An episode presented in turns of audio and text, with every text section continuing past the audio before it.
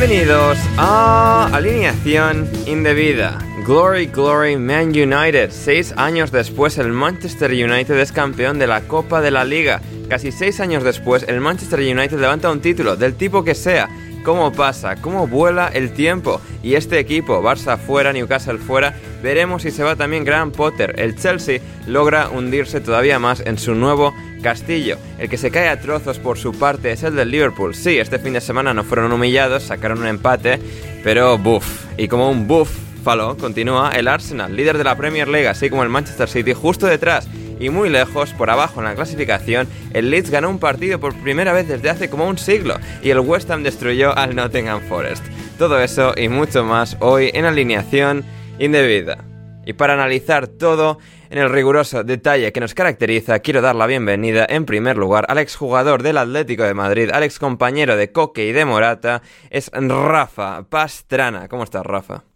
¿Qué tal, Ander? ¿Qué tal, chavales? Eh, pues nada, aquí con pues recién entradito del, domingo para hablar de un fin de semana con, muchísimo fútbol, tanto inglés como no inglés, y con, con muchas cosas, con títulos, con récords, con sorpresas inclusive. Así que con ganas de comentar, sobre todo con mis ilustres compañeros y con tertulios que, tenemos hoy. Efectivamente, efectivamente. Aunque antes de llegar a ellos, Rafa, la pregunta de rigor de, de José de Miguel, ¿cómo va esa recuperación de la lesión del tobillo? Estoy ya más o menos bien, estoy trotando, o sea que... De hecho, tengo mañana partido de la liga esta de despachos que juego yo. que es la otra liga del, partido que juega los domingos por, por la que se retrasa el podcast.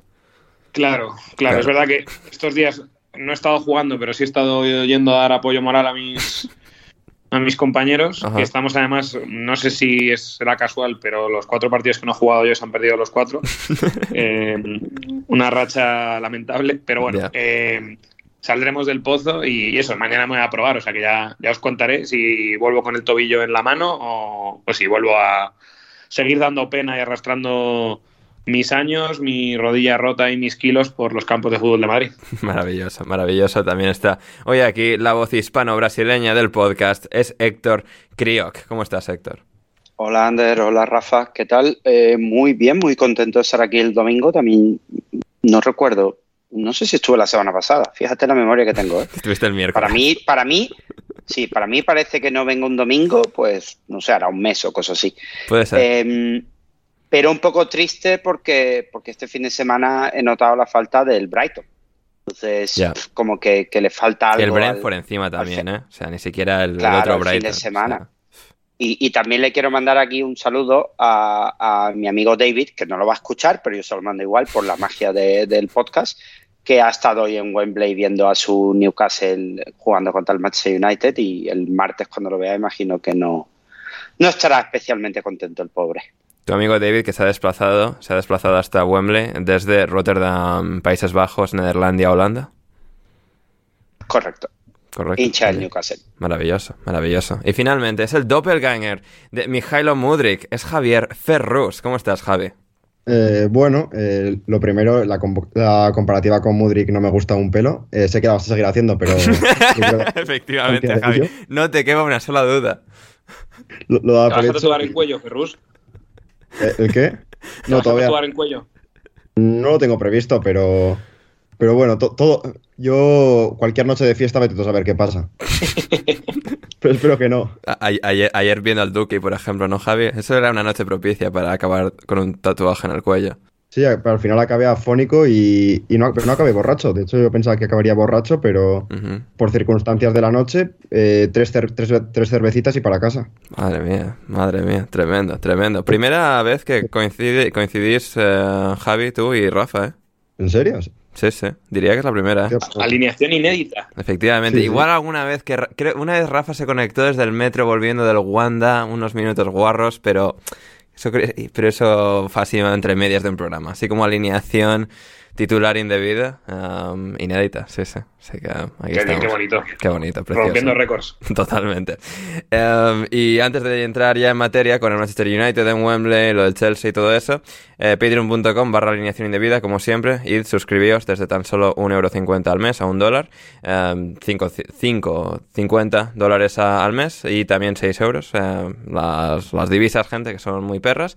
Pero eh, sí, vais ahí, os suscribís, eh, podréis apoyar a que esto se pueda producir, porque venimos aquí patrocinados. Esto es posible solamente gracias al apoyo inconmensurable, bueno, realmente sí que se puede mesurar en la cuenta del banco de alineación indebida, de nuestros suscriptores en Patreon, gente. Así que id ahí, suscribíos y podréis hacer que esto siga adelante. Y también, eh, si nos escucháis por iVoox, comentario, like, compartid el programa, suscribíos en iVoox, en Spotify, donde sea que nos escuchéis, suscribíos, aunque solo sea gratis.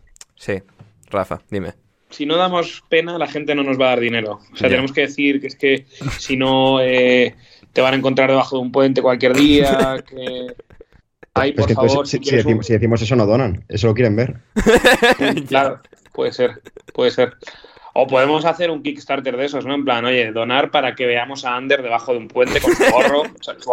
su, outfit ya es muy de, estar debajo de un puente. no, pero, pero Rafa, aparte donar, no, es, comprar el producto. Claro, claro. No, seáis pobres, no seáis... Exacto, exacto. O sea, y si, es, y si es en plan donación recurrente, o sea, ¿qué es lo que es Patreon? O sea, en plan de todos los meses. es una suscripción a un producto. Claro. Sigue siendo comprar un producto. Toda la razón, Héctor, efectivamente. Sí, sí. Pero donar, que, donar queda, como más como más bonito. Claro, yo cuando pago, yo pago la electricidad todos los meses, Ander, y no le dono dinero, sino que la pago En, a cambio de un producto, pues igual. Sí, sí, efectivamente. Así que eso, gente. Eh, apoyada la causa y bueno, para que Héctor, eh, Héctor va a ir ahora a Japón de, de viaje. Para que pueda pagarse el vuelo de vuelta, que todavía no lo tiene, vais a tener que ir a, a patreon.com para la alineación indebida, el link en la descripción, para que Héctor no se quede atrapado en Japón y no vuelva nunca jamás al podcast por culpa de la diferencia horaria, que sí, Héctor. Eh, sí, venga, vamos a decir que sí. digamos, digamos que sí, pero creo que no les vas a convencer mucho así, la verdad. Lo de la diferencia horaria es verdad, los demás bueno, licencias creativas, Héctor, Eso, efectivamente. en una realidad paralela es posible. Sí. Por ejemplo, por ejemplo, o sea, tú, yo te digo, Héctor, eh, hace, hace un año, el Manchester United va a resurgir, va a ganar la Copa de la Liga con dominancia, se va a estar a empezar, se va a empezar a hablar de póker, de trío de copas, tal. O sea, también me hubiese dicho que eso no es así. Y luego, pues mira, sí, o sea, quién sabe, ¿no? Se puede que esté aquí manifestando algo, proyectando algo sobre el futuro. En todo caso, eh, quien ya ha proyectado sobre su vitrina y ha llenado dicha vitrina es el Manchester United. La Copa de la Liga tras vencer al Newcastle en Wembley. Partido muy importante para ambos. El Newcastle, primera final de, de Copa desde 1999. El Newcastle es uno de esos equipos extraños de ver en Wembley porque claro, es uno de los pocos que, que, no sé si, bueno, creo que jugó en su momento, claro, un partido contra el Tottenham de Liga, pero en, estas instancias es siempre muy extraño, como cuando el Nottingham Forest llegó a la final del playoff el año pasado, otro de esos equipos a los que no visualizas en Wembley. El Newcastle era uno de ellos y al final no, no pudo contra el Manchester United. Empezó fuerte, achuchó a De Gea, tuvo algunas ocasiones claras, pero el United resistió y luego pues Carlos Enrique Casemiro, bestia de la competición, eh, gen ganador, ex del Real Madrid, marcó el 1-0 y luego Marcus Rashford consiguió con algo de suerte de un desvío el 2-0, batir a Loris Karius y bueno, se, prácticamente sentenciar partido para un Manchester United demasiado buen equipo, demasiado sólido, demasiado hábil en todo lo que hace como para dejarse remontar por este Newcastle y, les vimos eh, consumar su victoria. Héctor, vamos a empezar por ti. Em, impresiones, sensaciones que, te deja esta final y este triunfo tan grandioso para el United después de seis años de, sequía. Pues yo creo que lo has resumido muy bien. Eh, tampoco me quiero centrar solo en Casemiro, pero me da la impresión de que el Manchester United, desde su entrenador hasta y una gran mayoría de su plantilla pues tenían un poco más de experiencia en este tipo de situaciones y, consiguieron un poco desquiciar al, Newcastle. sobre todo en la parte final del partido me daba la impresión de que, de que las hurracas no, no sabían exactamente cómo, cómo atacar esto, cómo llevar la desventaja en una final, cómo incluso manejar la, decepción y, esa sensación de, estar pendiente una final después de tanto, tiempo y después de canciones y cosas raras que han hecho por allí, eh, creo que no, han sido, no, no han sabido transmitir de forma correcta en el partido e incluso han perdido un poco los nervios y han caído en, situaciones que, en otros equipos no verías, porque, porque al final la experiencia aquí es un grado, eh, más allá de lo que pasa en el campo de juego en, en, cuanto al partido en sí, que ahora hablaremos de ello, pero daba una sensación de, más madurez el Manchester United que, que el Newcastle y, estas cosas en partidos importantes normalmente, no siempre se suele notar. en cuanto al partido en sí, el United es la línea en la que está últimamente, o sea, no, no creo que hayamos visto nada muy diferente a lo que estamos viendo las últimas semanas y, y el Newcastle generando muy poco peligro hasta que llega el gol de, Casemiro, que aquí quiero abrir la lata ya y ya suelto la, pelota. A mí me da la impresión de que la falta en la que viene el gol de, Casemiro no es falta, es Rashford haciendo un poquito el Sterling. No sé qué pensan los demás. Puede ser, puede ser. O sea, no, no la visualizo del todo, pero sí me suena que era como así una falta, pues flojita, de estas que, bueno, pitas y tal, porque hay contacto y no es dentro del área y sí, puede, puede ser. Um, Javi, ¿tienes opinión formada? Yo es que eh, directamente ahora mismo no me acuerdo ni cómo había sido la falta. Ya, ya. Es que es una de esas cosas que, claro, luego suceden tantas cosas después que quedan eclipsadas. Pero Héctor, tomamos tu premisa como cierta. Bueno, y podéis usar YouTube también, los oyentes sobre todo. Es, cierto, es cierto. Mira, voy, a ir a, ver si, a ver si enseñan la falta en el resumen. Voy, voy, a ir a verlo.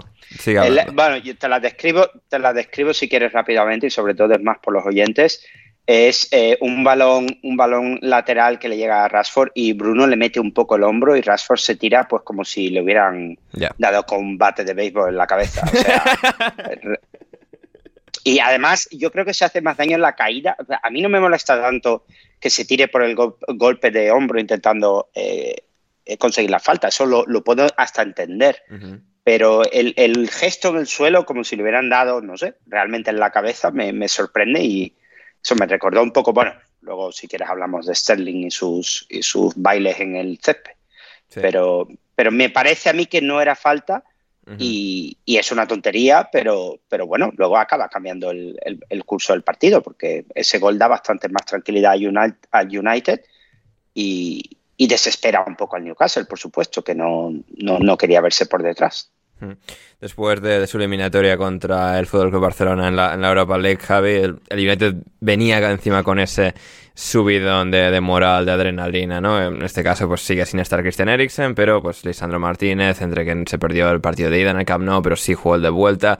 Y un United tan lanzado, además Casemiro volviendo a jugar partido eh, local inglés, es decir, tenía sanción para los últimos tres partidos de, de, de Premier, no nos jugó, aquí vuelve, y hasta al final como todo prosigue, continúa y el, United se va creciendo, ¿no? En este punto tan clave de la temporada, donde, bueno, podría, se le podría haber torcido, podrían haber perdido con el Barça, con este Newcastle, y de repente están en la siguiente ronda de la Europa League, han ganado este trofeo tan importante para ellos después de, después de tanto tiempo, y es como, joder, un equipo que da esa sensación de no, no de ganar la liga este año, simplemente por la presencia de Arsenal y, Manchester City al ritmo al que van, pero que es capaz de competir con cualquiera, que está increíblemente desarrollado en muy poco tiempo, en un espacio de tiempo muy, muy corto con, con Eric Ten Hag, habiendo llegado hace menos de, un año al club.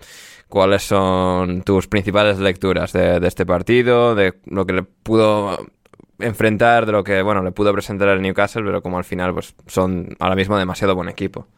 Sí, bueno, yo coincido con lo que ha dicho Héctor de la madurez que ha mostrado el Manchester United a lo largo del partido y teniendo en cuenta esta última, esta última racha de partidos que has mencionado, pues yo creo que no están mostrando su mejor nivel de juego, su, su pique en cuanto a juego que hayamos visto en la era Ten Hag. Yo creo que actualmente están sacando los partidos adelante con bastante solvencia, sin verse superados en fases del, juego, como puede ser sobre todo al principio de la temporada, pero en la segunda parte se ha visto a un bastante buen Newcastle que, que ha hecho modificaciones, ha querido arriesgar más, San Maximal ha cobrado más protagonismo, ha buscado mucha verticalidad, eh, ha intentado desequilibrar, pero bueno, tampoco le salían muchas cosas.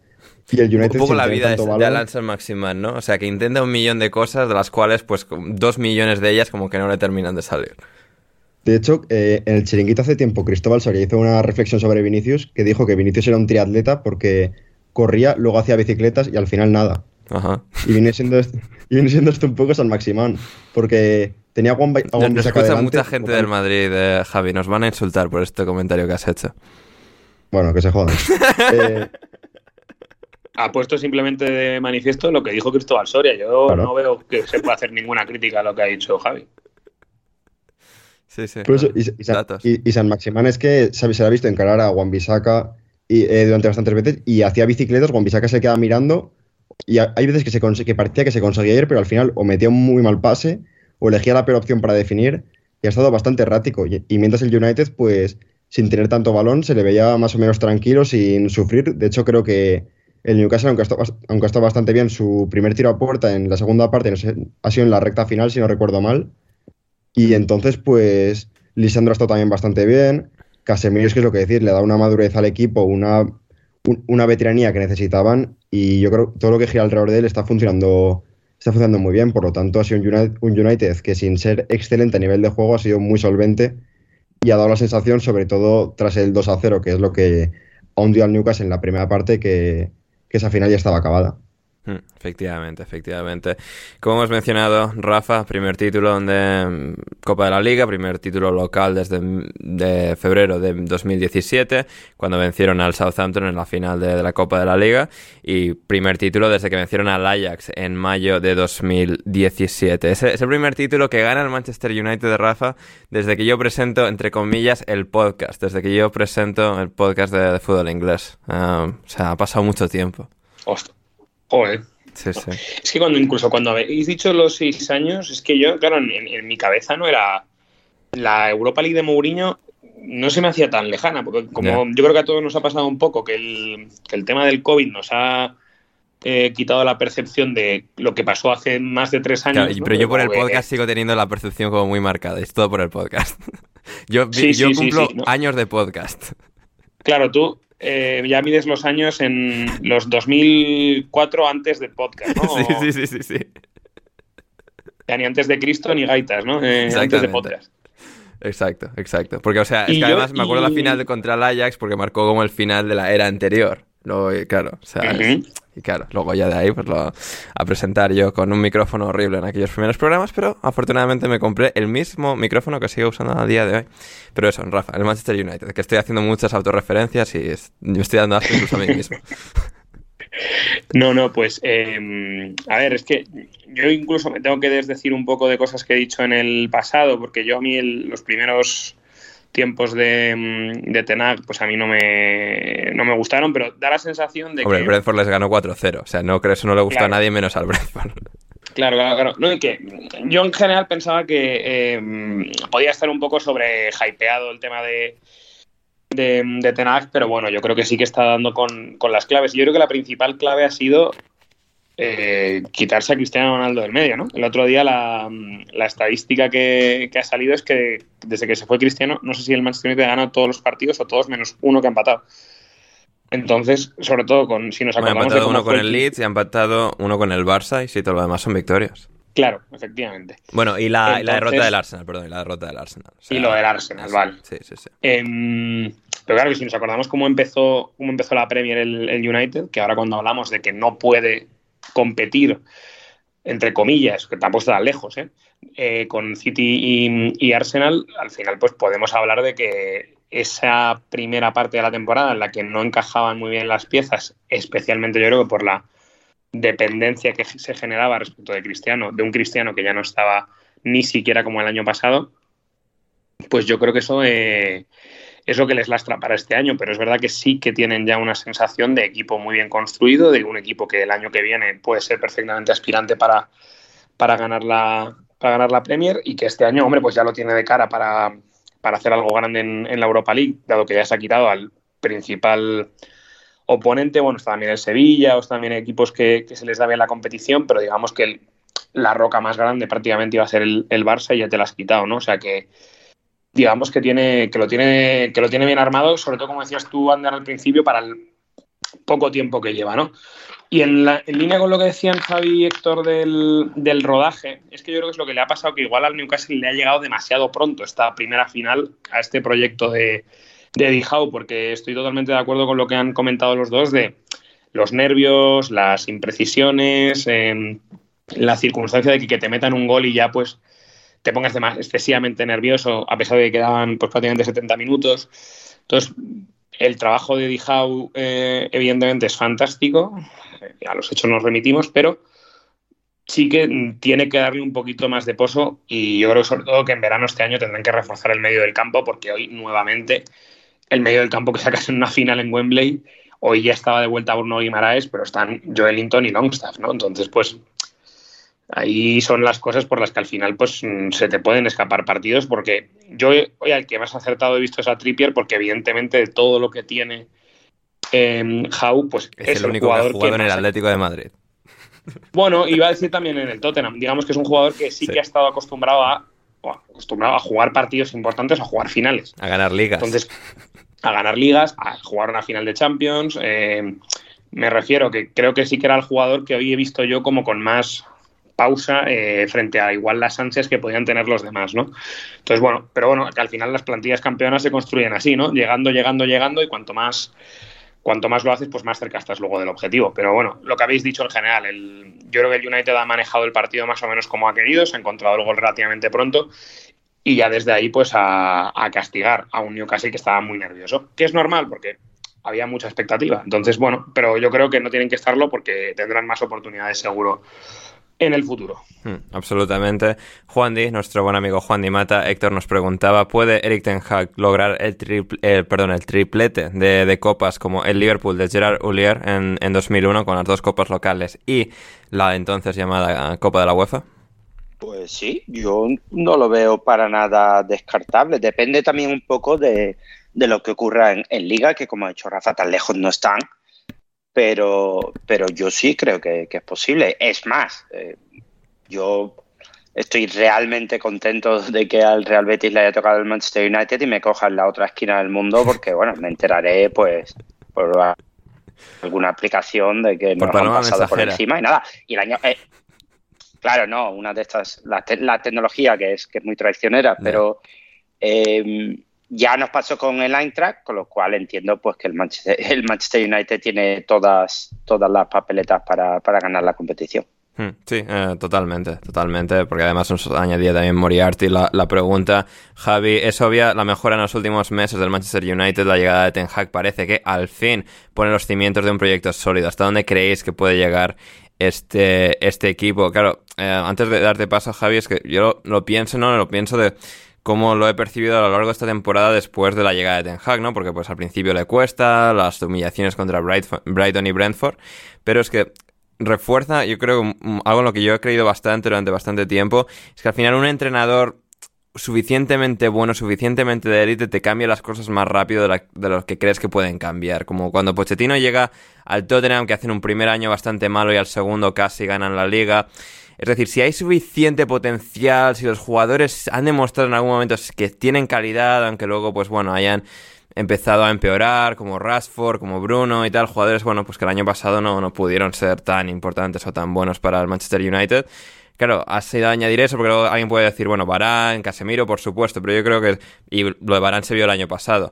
Si traes a estos jugadores y no tienes a alguien que de alguna forma te, te da esos pequeños extras en los bordes, esos límites, esas entre comillas, eh, ganancias marginales, creo que todo hubiese sido la misma vorágine del United. Y la clave del entrenador suficientemente bueno, ese entrenador verdaderamente de élite que es Eric Ten Hag, creo que les posiciona para, bueno, poder competir por la Champions en los próximos años, la Premier, para estar ya en esa esfera, porque al final con este equipo, con Rashford, con Bruno, a este, a este nivel, a lo que vayan añadiendo algunas piezas, como un portero nuevo, quizás otro lateral derecho, otro centrocampista, es que hay mucho con lo que trabajar aquí dan esa sensación de equipo capaz, dominante, que, que puede jugar menos brillante y todavía ganar. Sí, coincido con, coincido con lo que has dicho respecto tanto al entrenador como a la posible evolución de la plantilla. Yo creo que esta temporada, en el corto plazo, pues pueden, eh, pueden y deben aspirar a ganar los, eh, los títulos a los que están presentes, exceptuando la Premier, que está complicada por City y Arsenal y la diferencia de puntos que hay y del rendimiento inmediato que están dando ambos equipos. Pero en un, cort, en un medio plazo, en un largo plazo, pues yo creo que si siguen esta progresión, si mantienen las bases que está sentando Ten Hag y siguen reforzando la plantilla con una idea clara y sabiendo las piezas que pueden necesitar y elevar el nivel, pues yo creo en un plazo de 3-4 años. No me quiero dejar influenciar por el gran momento en el que están, pero sinceramente pienso que pues deberían ser un grande de Europa si siguen así, deberían volver a ser lo que realmente fueron, porque hay potencial y tienen las bases ya. Hmm, totalmente de acuerdo. Y vamos con el siguiente partido eh, de Premier League en este caso, Tottenham 2. Bueno, y antes del siguiente partido, sí que mencionar brevemente, Héctor, eh, la gente que, busque los vídeos de las celebraciones, ¿eh? O sea, entre Lisandro portando un cámara, eh, luego, bueno, luego Lisandro, Anthony y Eric Ten Hag bailando. O sea, el, el vídeo el video bailando lo pondré en la descripción porque es, o sea, canelita. Lo mejor del partido. lo mejor del partido, con espectacular, Espectacular. Por cierto, Ander, antes, antes de pasar al, siguiente partido, el tema de Ten Hag, eh, yo tengo un muy buen amigo del Ajax, mirad cómo está el Ajax, ¿eh? Sí, sí, la, general es que solo puede cualquier calvo y tal, pues no, cualquier calvo no, no puede. Que ha salido, que, que el eh, ha sido Johnny Eitinga. No, pues con Eitinga han mejorado. No, claro, pero Eitinga es el sustituto del sustituto, porque estaba quien Alfred, no sé, Alfred Sauer, ¿cómo era? El que vino del Brujas, el, pre-Scott Parker.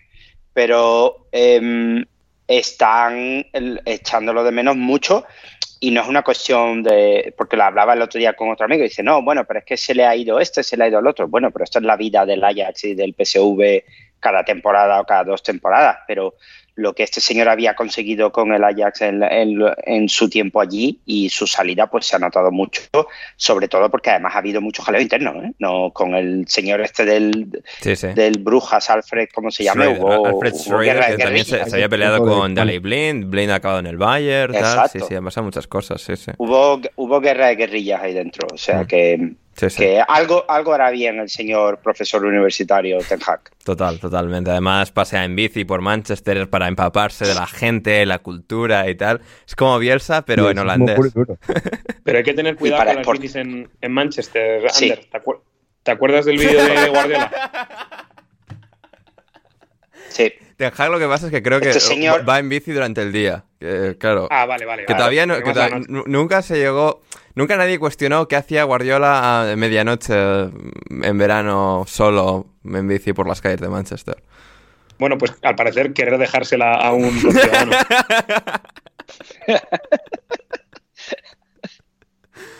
Ay, Dios mío, Dios mío. Ah, también, detalle, bueno, interesante, veremos qué sucede en el futuro. Yo creo que él va a querer buscar otro equipo, pero el Manchester United al mismo tiempo, si él no empuja por salir, creo que le mantendría como buen central suplente. Si o Harry Maguire levantando junto a Bruno Fernández el trofeo, ha salido en los últimos minutos, Bruno le ha puesto el brazalete de capitán. Y ha sido bonito el gesto de no solo Maguire ha salido a levantar el título, como cuando salió Don Terry en Múnich 2012, pero en plan ahí en conjunto con, Bruno Fernández, obviamente el capitán eh, a efectos prácticos hoy en día es eh, Bruno Fernández, pero bueno, ahí con ese, ese buen gesto que creo que también ejemplifica la buena armonía que por fin hay, en este equipo. Y ahora sí, ahora sí que nos vamos con el Tottenham 2 Chelsea 0. Em, Héctor, esto, esto se hunde, ¿eh? esto se hunde y además es que ahora vamos a llegar al Tottenham también, pero en cuanto al Chelsea Claro, el rato contra el West Ham, cuando se ponen ganando 0-1 hace unas semanas, en la segunda parte en Dortmund, dando buena impresión, pero es que el partido contra el Southampton y sobre todo este partido contra, contra el Tottenham dan una sensación de tal incompetencia, de tal impotencia de este equipo, que es como... Es decir, con, en Dortmund dije tal, pues que parece que este equipo creo que va a poder acabar llegando porque tiene mucha calidad y se ven buenos tramos de, de juego, pero hoy ha sido todo, todo lo contrario, una sensación de que nada funciona en este equipo más allá de los destellos de los dos, entre comillas, buenos o los dos que están preparados para ser titulares en el Chelsea en la Premier League, que son Joao Félix y Enzo Fernández. Es como una sensación de que Graham Potter no tiene el control de este equipo y si acaban teniendo éxito van a necesitar mucho, mucho tiempo, como necesitó su Brighton en su momento, pero más todavía en un sitio en el que hay menos tiempo para dar. Eh, la, impresión que a mí me deja eh, este partido es profundamente mala y se dice que la paciencia se mantiene, que no le van a despedir tras este resultado, pero sí que, pero a mí me daba esa impresión de, es que esto, este resultado tal y como vienes y la imagen que has dado sobre todo es de, es de resultado que, se te lleva por delante. Sí, sí, estoy de acuerdo. Yo creo que le queda una vida que es la de la del Dortmund, y si no, difícil. Y, y, estoy muy de acuerdo con lo que has dicho en la comparación con el tema del Brighton, porque parece que se repite un poco lo que, lo que pasaba, pero que no juegan ni la mitad de lo que jugaba el Brighton cuando no le metía un gol a nadie, que es, que es un poco el, el problema. Hoy el Tottenham no ha estado el Harry Kane es muy bueno, sí, lo han dejado solo, pero el Tottenham no ha estado especialmente bien como para que tú digas, bueno, juega contra el Tottenham, eh, un equipo un poco más hecho, en, casa. No, no, es que el Tottenham, eh, para mi gusto, ha estado mal. Lo que pasa es que el Chelsea ha estado mucho peor. El hmm. Chelsea da, un poco de pena. Nosotros hemos estado, después de que Rafa y, Javi eh, comenten, podemos traer las soluciones que tú y yo hemos estado preparando esta tarde-noche. Pero, pero, no lo gratis, ¿eh? No, no, no, no, no, no. Claro que no, claro que no. Que es igual Top Boeli te pone, te pone 10 kilos. sí, sí. Nosotros hemos estado trabajando. Ander, Ander, y yo hemos estado trabajando eh, a destajo eh, esta, no, esta tarde-noche para, para, traerle una solución al, al, Chelsea. Pero es que el, el, la situación es el equipo no pierde contra equipos mejores que, el Chelsea porque ellos sean mejores. No, el equipo está perdiendo contra, contra cualquiera, contra el Southampton, contra el Tottenham dando un poco de pena, contra un Dortmund que, bueno, está tirando un poco para arriba, pero no debería hacer lo que le hace al Chelsea. Y, y es que el Chelsea no, no, no parece aportar nada, ni los nuevos, ni, hace aguas por todos sitios. No sé, es que realmente no, no veo ninguna cuerda donde agarrarse en, en, el, en, el, en lo que está dejando el Chelsea en los diferentes partidos los últimos dos meses, que ya esto se está haciendo un poco largo. ¿eh? Hmm. Sí, eh, absolutamente. Eh, un poco en el punto medio entre el cholismo de Rafa y el anticholismo de Gonzalo, Bruno Alemán decía en Twitter, desde su debut, Joao Félix es probablemente el mejor jugador del Chelsea, pero empieza a convertirse en recurrente un problema que tiene el portugués. Es incapaz de traducir en el marcador buenas actuaciones personales. Su margen de mejora está sobre todo ahí. Rafa, ¿suscribes esas palabras? Pero, hombre, es que yo en general, pues prácticamente todo lo que diga Bruno, eh, yo oír, ver y cantar. pero, mm, pero es que es verdad, yo muchas veces, y creo que, o sea, cuando yo le he criticado, yo creo que le he criticado siempre dos factores. O sea, yo no digo, evidentemente, ni que sea malo, ni que sea tonto, ni que sea vago. O sea, yo lo que digo es que es un jugador que tiene una irregularidad tremenda. Me parece que en la Premier sí que se le está notando las costuras físicas, porque mm, el otro día se había hecho medio viral un clip de cómo sprintan en una contra todos los jugadores del Chelsea y todos adelantan a Joao Félix que le iba primero. O sea que me refiero, eh, el mote del paseante de Viseu no es, no es algo gratuito, pero creo que efectivamente que los grandes problemas que tienen son de cara a convertir en cifras tanto de asistencias como de, como de goles los ratos buenos que tiene y dos, el ser capaz de alargar esos ratos buenos que tiene. Yo creo que frente al Tottenham estuvo francamente mal, o sea, en general, em, no solo por la falta de, producción, sino que a mí lo que me empieza a dar la sensación es que él y Kai Havertz son igual jugadores demasiado parecidos como para jugar juntos uno detrás de otro. Correcto. Me, parece. Sí, sí, sí, compro. E, entonces, em, yo no sé si le funcionaría mejor eh, que juegue todo el rato con eh, joder, no me sale nunca el nombre del, delantero que venía del molde. Ah, con em, David Datro Fofana. Con Fofana, que, hay veces que cuando han jugado juntos, eh, yo creo que es cuando han estado los mejores ratos de, del Chelsea este, estos meses. Eh. O sea que igual, es que yo es lo que digo, a mí me da la sensación de que son, tanto Havers como Joao son jugadores igual intercambiables. Creo que yo jugaría más con Joao en punta y Havers de media punta que como están jugando ahora, creo que invertiría los roles, porque un Joao bueno que se vio en el Atleti era también cuando jugaba como de segundo punta o incluso como punta cuando no estaba Morata, cuando no estaba, cuando no estaba Griezmann. Y, creo que ahí puede ser más productivo si le acercas un poco al área, porque yo creo que hay veces que en tres cuartos es muy bueno, pero en un partido como hoy, en el que tienes a Joyver moriéndote la oreja, a Skip molestando y tal, te puedes perder, y es lo que le ha pasado hoy. Entonces, bueno, yo creo que es evidente que, y además yo lo que quiero es que tenga una cesión tan cojonuda que Todd Boyle quiera poner dinero y yo no le tenga que volver a, a, ver porque es un jugador que honestamente a mí me pone muy nervioso. Y, pero creo que esas, esas cuestiones que yo he venido diciendo, creo que por mucho que mantengamos que es el mejor jugador del Chelsea y todo lo que tú quieras, mmm, la traducción es un gol al West Ham. ¿eh? O sea, me refiero que mmm, hay que hacer algo para, si eres tan bueno, en una situación tan complicada como la del, como la del Chelsea, que no levanta los partidos, tú te tienes que echar el equipo a la espalda y tú tienes que ser el que, el que dé ese rendimiento, porque si no, si es un jugador de 120 millones de euros no lo hace, pues ya me dirás tú para qué eres bueno. Efectivamente, efectivamente. Eh, el Benfica, eh, ¿cuánta pasta se lleva entre estos dos? Eh? Piensas lo que le dio el Atleti y lo que le ha dado el Chelsea claro, por el son, otro. Son o sea, 2.40 entre los dos, ¿eh? Sí, sí, joder. Eh, Rafa, qué vida. ¿has dicho, has dicho sí. que no es ni, ni malo, ni vago, ni qué es lo otro? Ni tonto, que el otro día... eh, es que el otro día Gonzalo sí que me dijo, vale, vale, que sí, que es muy tonto, vale, que todo lo que tú quieras, pero es muy bueno. Pero, ¿y, y, y las tres cosas juntas sí la, la, las compras o no? Yo, a ver, yo me parece que él, o sea, todos los por, condicionantes pues, y todas las oportunidades, podría, podría hacer más. Entonces, yo creo que algo de vago, algo de tonto y tal, yo creo que sí que tiene. No lo es del bien, todo. bien, bien.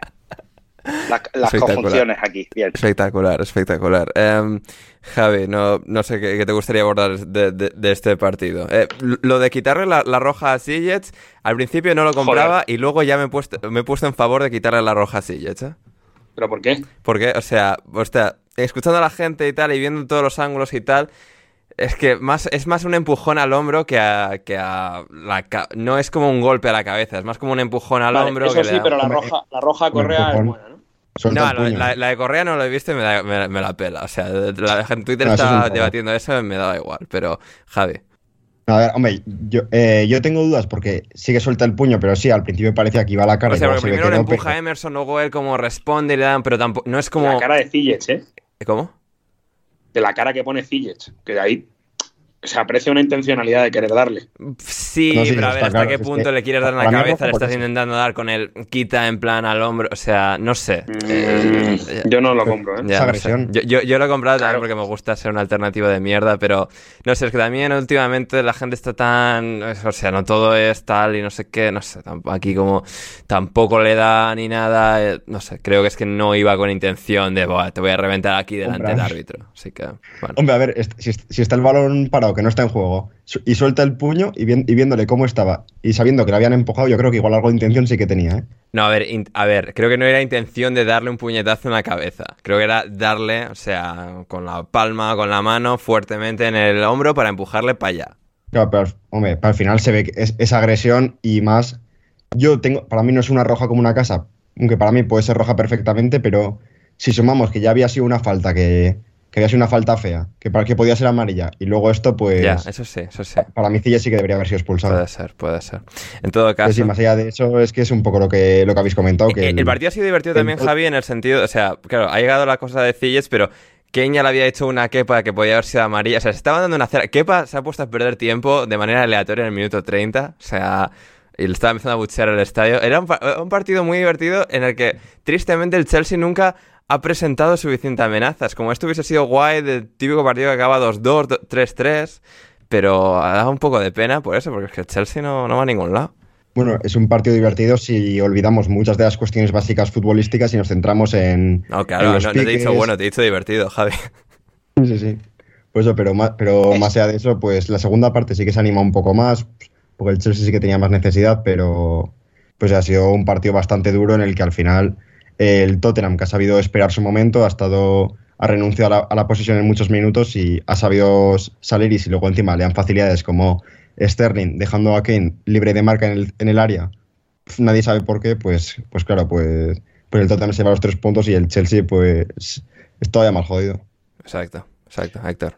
Yo tengo, yo tengo la memoria que yo creo que siempre los eh, Arsenal Tottenham y Tottenham Arsenal son mejores partidos que los Tottenham Chelsea. Sí, en general. Siempre sí. recuerdo 2-2 sí. y normalmente 2 a 2. ¿eh? Yo he visto muchos 2 a 2 entre, el Arsenal y el Tottenham. Sí, entre el Chelsea y el Tottenham, como, en el día de hoy, lo que hacen es darse mucha cera. O sea, como el día que el Tottenham pierde la Liga de 2016 en favor del Leicester en Stamford Bridge, con un Chelsea que había dado absoluta y criminal vergüenza durante esa temporada. Eh, eh, o sea, aunque la rivalidad es Arsenal-Tottenham, donde se dan leña de verdad es en el Chelsea-Tottenham. Así que a ver qué tal, a ver qué tal. Y a ver cómo va todo esto, porque la, pinta es horrible. ¿Pero lo arreglamos entonces, Ander, o lo dejamos? Bueno, a ver, o sea, la, sugerencia era que el Chelsea fichase a Kevin Gameiro, Héctor, es lo que tú maquiavélicamente o enfermamente... Em, era lo último que pensaba. ¿Ha pensado? Claro, enfermamente no. A ver, todo tiene una explicación eh, eh, en los términos del business. O sea, el señor, el señor Boeli está pensando en comprar el Estrasburgo porque estaban queriendo seguir el modelo eh, famoso, famoso y exitoso, no olviden, de Red Bull o de otros grupos como el Citigroup o del Bormo, por ejemplo. Y, entonces Ander y yo hemos, pues hemos estado en una investigación, hemos me he quedado sin batería en el ordenador, o sea, hemos tenido que trabajar duro y hemos encontrado que Kevin Gameiro es delantero del Estrasburgo y, tenemos la solución. Eh, lo que pasa es que no sabemos cómo van a hacer por el, por el cierre del mercado. A lo mejor deberían echar a Gameiro para firmarlo libre y tener el próximo partido delantera Auba Gameiro. Y eso pues les da seguridad de gol eh, seguramente más de los que han metido en los últimos siete partidos, que son cero. Con lo cual, Kevin Mameiro. Kevin Mameiro. madre mía, las entrañas del Metropolitano, ¿eh? lo, que han. Dio mucho de mamar en el Metropolitano, ¿eh? muy bueno. Madre mía. No, fuera de coñas, ¿eh? Mejor de lo que la gente le recuerda. ¿Ah, y mejor de lo que ha venido después. Ya, claro. Es que lo que ha venido después, entre, entre nuestro buen amigo Don Álvaro y, claro. y demás. Ah, que yo, dicho lo cual, eh, hemos hablado de lo de Joao Félix y se me había olvidado una cosa de contar, que era em, lo bien que está el paseante de Viseu en el gol de Oliver Skip, ¿eh? el paseante de Viseu, me pues encanta. Pues, anda, que el paseante vizcaíno también se ha cubierto de gloria, ¿eh? O sea, Rafa, tú podrías, ir, tú podrías ir ahí, ponerte a 30 metros de la portería de Kepa, tú chutas más o menos con, con una precisión vaga de más o menos acertar con la portería y entra, ¿eh? Hombre, la, toca, ¿eh? Ya la toca, pero, o sea, pero es que es la, historia de todos los días, ¿eh? la, imagen que, o sea, es, que se da una sensación como si la toca y tal, es como muy palomitero, pero es que este, este tío no, no vale para ser portero de máxima élite. Os gusta mucho darle al pobre Kepa y... Ya, porque es muy malo, Rafa. Y yo ahí con, con eso no contéis. Yo a mí Kepa me parece muy buen chaval, un tío que obediente. Con sus jilgueros, Rocker y, Rocky, o como sea que se llamase el otro. No, eh, en Raikkonen, Rocker y Raikkonen, no sé, no. Tenía jilgueros con nombres muy raros a los que adiestraba y ganaba torneos de pájaros. Así que. Yo me imagino a Rafa. me imagino a Rafa haciendo un Roberto Gómez, buen chaval, escucha Herrera. Y yo además hay que recordar que el tío es tan buen chaval que no yéndose al Madrid se compró una casa según Pipi Estrada cuando lo iba a haber fichado el Madrid, cuando lo del... la Navidad que lo ficha el Chelsea, ¿verdad? No, no, no, el Chelsea lo ficha el siguiente verano. El Madrid le iba a fichar ah, en ese. Navidad, creo. Sí, en invierno de 2017 y se va en verano 2018. Esa, Navidad tenía una cláusula de 20 millones y en el transcurso de la Navidad al verano creo que le renovaron por una cláusula de 80 millones. 80 es el portero más caro de la historia del fútbol, de este señor. O sea, es que flipante. En todo caso, em, hablando de extra Atlético de Madrid, Thomas fue parte y volvió a la acción con el Arsenal. Em, Javi, eh, partido en Leicester, partido, bueno, de los que hacen a un campeón, ¿no? Bueno, pues 0-1 ahí, un poco al tran-tran, pero un buen Jorginho, un buen Thomas cuando salió el último rato, ahí sabiendo sufrir, sabiendo manejarse, Ben White tratando de tirar de la mano de, de Danny Ward de manera muy fea en un corner, gol que les anulan, pero al final con Martinelli y con todos estos, pues acaba llegando el gol y tres puntos que solidifican esta candidatura al título. ¿No te da la sensación que llevamos como mes y medio diciendo cada partido del Arsenal? Bueno, partidos de estos que te hacen campeón, 1-0. Hombre, muchos los han perdido. Estos, por lo menos, partidos campeón ahora de, en plan de ganarlos, ¿no? Ganó a Aston Villa la semana pasada, pero luego, justo antes era en plan derrota con el City en Copa, en Liga, empate con el Brentford, derrota con el Everton, ahora viene Sean Dietz, eh, o sea, vestido, o sea, de muerte con la guadaña para el miércoles. O sea, por lo menos este lo han ganado, porque lo que estaban era sufriendo y no ganando. Sí, y tampoco fue una mala actuación porque empezaron bastante bien y sí que fueron la primera parte eh, de más a menos. Trossard sí que estuvo muy participativo, de hecho fue el, que marcó el gol que fue anulado por, por el agarrón de Ben White y la primera parte pues atacaron mucho por la izquierda, buscaban mucho a Martinelli, pero Martinelli que no estaba nada fino pues no le salieron las cosas y más allá de eso una, una primera parte que estaba bastante controlada pero fue la que no ocurrió mucho. Hmm. Y luego ya, nada más en el descanso, eh, hace otra buena jugada, deja a Martinelli, que Martinelli define muy bien, y ya con el, el 1-0, pues el Leicester tampoco hizo demasiado.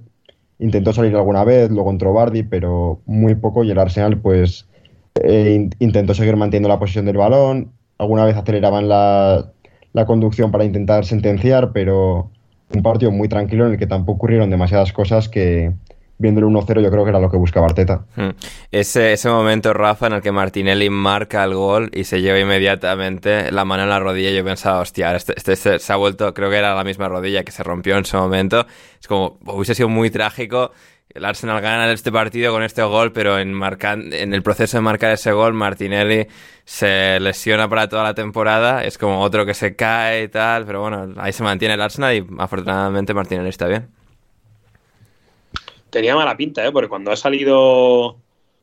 Cuando salían las imágenes y cuando están en el suelo y tal, mm, yo no, no veía que. Y luego es verdad que ha transcurrido ya más o menos el resto. De hecho, ni se ha cambiado ni ha tenido más molestias. No, no. O sea que buenas noticias para ellos, porque es verdad que Martinelli, sin estar eh, como al principio de temporada y sobre todo no siendo especialmente un jugador muy preciso en, con el balón en el pie, pues hoy, hoy te da, por ejemplo, un gol con que vale tres puntos en un campo complicado ante un Leicester que venía mejor. Eh, o sea que bueno, que todas estas cosas también hay que, hay que valorarlas y es un jugador que te añade fondo de armario cuando esté Gabriel Jesús que, y que es importante. O sea que buena noticia que nos haya lesionado. Y yo lo único que me ha quedado aquí duda del tal, lo del... Me parece que lo de gol anulado es un poco filfla, ¿no? O sea, porque me digamos, si mete el gol Ben White porque sujeta la mano, vale. Pero que en el rebote de luego, sobre todo un gol que había sido tan bonito anularlo por esa chuminada, no está muy de acuerdo, la verdad. Ya, pero interfiere un poco porque el balón va por ahí, o sea, y O sea, tú lo que dices es que como, como no despeja cómodo... Claro, o sea, pero es que le agarra muy descaradamente de, la manita, o sea, de, la muñeca y en plan como, eh, como o sea, el padre que, agarra al niño para, para que no, no se vaya a la carretera. Em, sí, sí, sí, sí, sí. me parece tal, pero yo cuando el gol es tan bonito, yo creo que si la falta es. Si la falta es tonta, Rafa, este, no puede ser del Atlético y venirme con lo de que el gol es tan bonito, o sea. Hombre, el Atlético mete goles muy bonitos. El gol de ayer de Jiménez es un remate. No, ya, ya, pero filosóficamente. O sea, esto de en plan de hay que, o sea, puntuar el preciosismo del fútbol. Pero yo soy un preciosista, Ander. Entonces, eh, por eso soy el Atlético también, porque evidentemente es un equipo pues, que te da belleza en cada partido. Efectivamente, eh, total y absolutamente. El Preston también, luego hablaremos de El Preston también, por supuesto, la gente lo, está deseando, el, minuto Preston. Em, y el minuto Bournemouth, Héctor. Bournemouth 1, Manchester City 4. Poco que comentar este partido. Em, Máximo Perrone, el ex de Vélez, em, salió un buen rato, final, tuvo, tuvo sus buenos flashes. Eh, Marco Haaland, que ya ha batido el récord de goles de un jugador de la historia del Manchester City en una temporada de Premier League con 27. Gol de Foden, gol de Julián Álvarez. El City pulverizando esos pequeños momentos que el Bournemouth le, presentó, le, dio a su favor. Y, victoria cómoda. Eh, tampoco hay aquí mucho más que, rascar. Gundogan es buenísimo, lo comentamos poco, pero lo es. Y bueno, pues eh, tranquilamente, comer unas cerecitas y para casa. Sí, la verdad es que sí, es que debe ser el partido del que menos hablemos, no por perder, porque es normal perder, no por perder así, porque también es normal cuando coges uno de los equipos que peor saca el balón de la Premier League contra uno de los equipos que mejor presionan la salida del balón del otro, pues tienes este resultado. Yo, a mí lo que me da un poquito de pena es que por mucho que te metan goles, que te metan los goles en el área pequeña. O sea, los, los dos primeros goles dan ganas de quitar el partido y, mandarlos a todos a correr el día que más llueva. porque vamos, no, no es de equipo profesional, no, no, parece, no parece que estén muy, muy preparados, sobre todo en casa. Tú me dices que pasa eso fuera y lo puedo entender, pero en casa, en ese campo que, que, parece un poco más, más pequeño, pues bueno, no, no deja muy buenas sensaciones. Pero bueno, era lo normal, era lo esperado. Gol del Lerma, correcto. Esto no pasa todas las eh, veces, mi amigo... como el cometa Hale. Sí, yo tengo que mirar cuántas amarillas lleva, porque me da la impresión, me da la impresión de que lleva pocas. Sí, se está mordiendo como muy bien, o sea, algo trama. No, no. Yo pido banquillo ya, porque eso significa que no debe estar esforzándose mucho el señor Lerma, si no está llevándose amarillas. Eh, no, por, por acabar con esto, en el gol de Foden, un fallo garrafal de mi querido eh, Philip Billing, pero le perdonamos todo a ese señor, porque claro, nos ha sacado las castañas del fuego en, muchísimas ocasiones. Mm. Y, bueno, me alegro de viajar una vez más porque se viene una cuesta arriba en forma de calendario que da bastante miedo, la verdad, para las cerezas. Pero bueno, a ver si, si el equipo mantiene la buena dinámica de las últimas jornadas y, puede sacar algún punto inesperado de, alguno de los siguientes partidos. Sí, sí, sí, va a ser, va a ser importante para, ellos.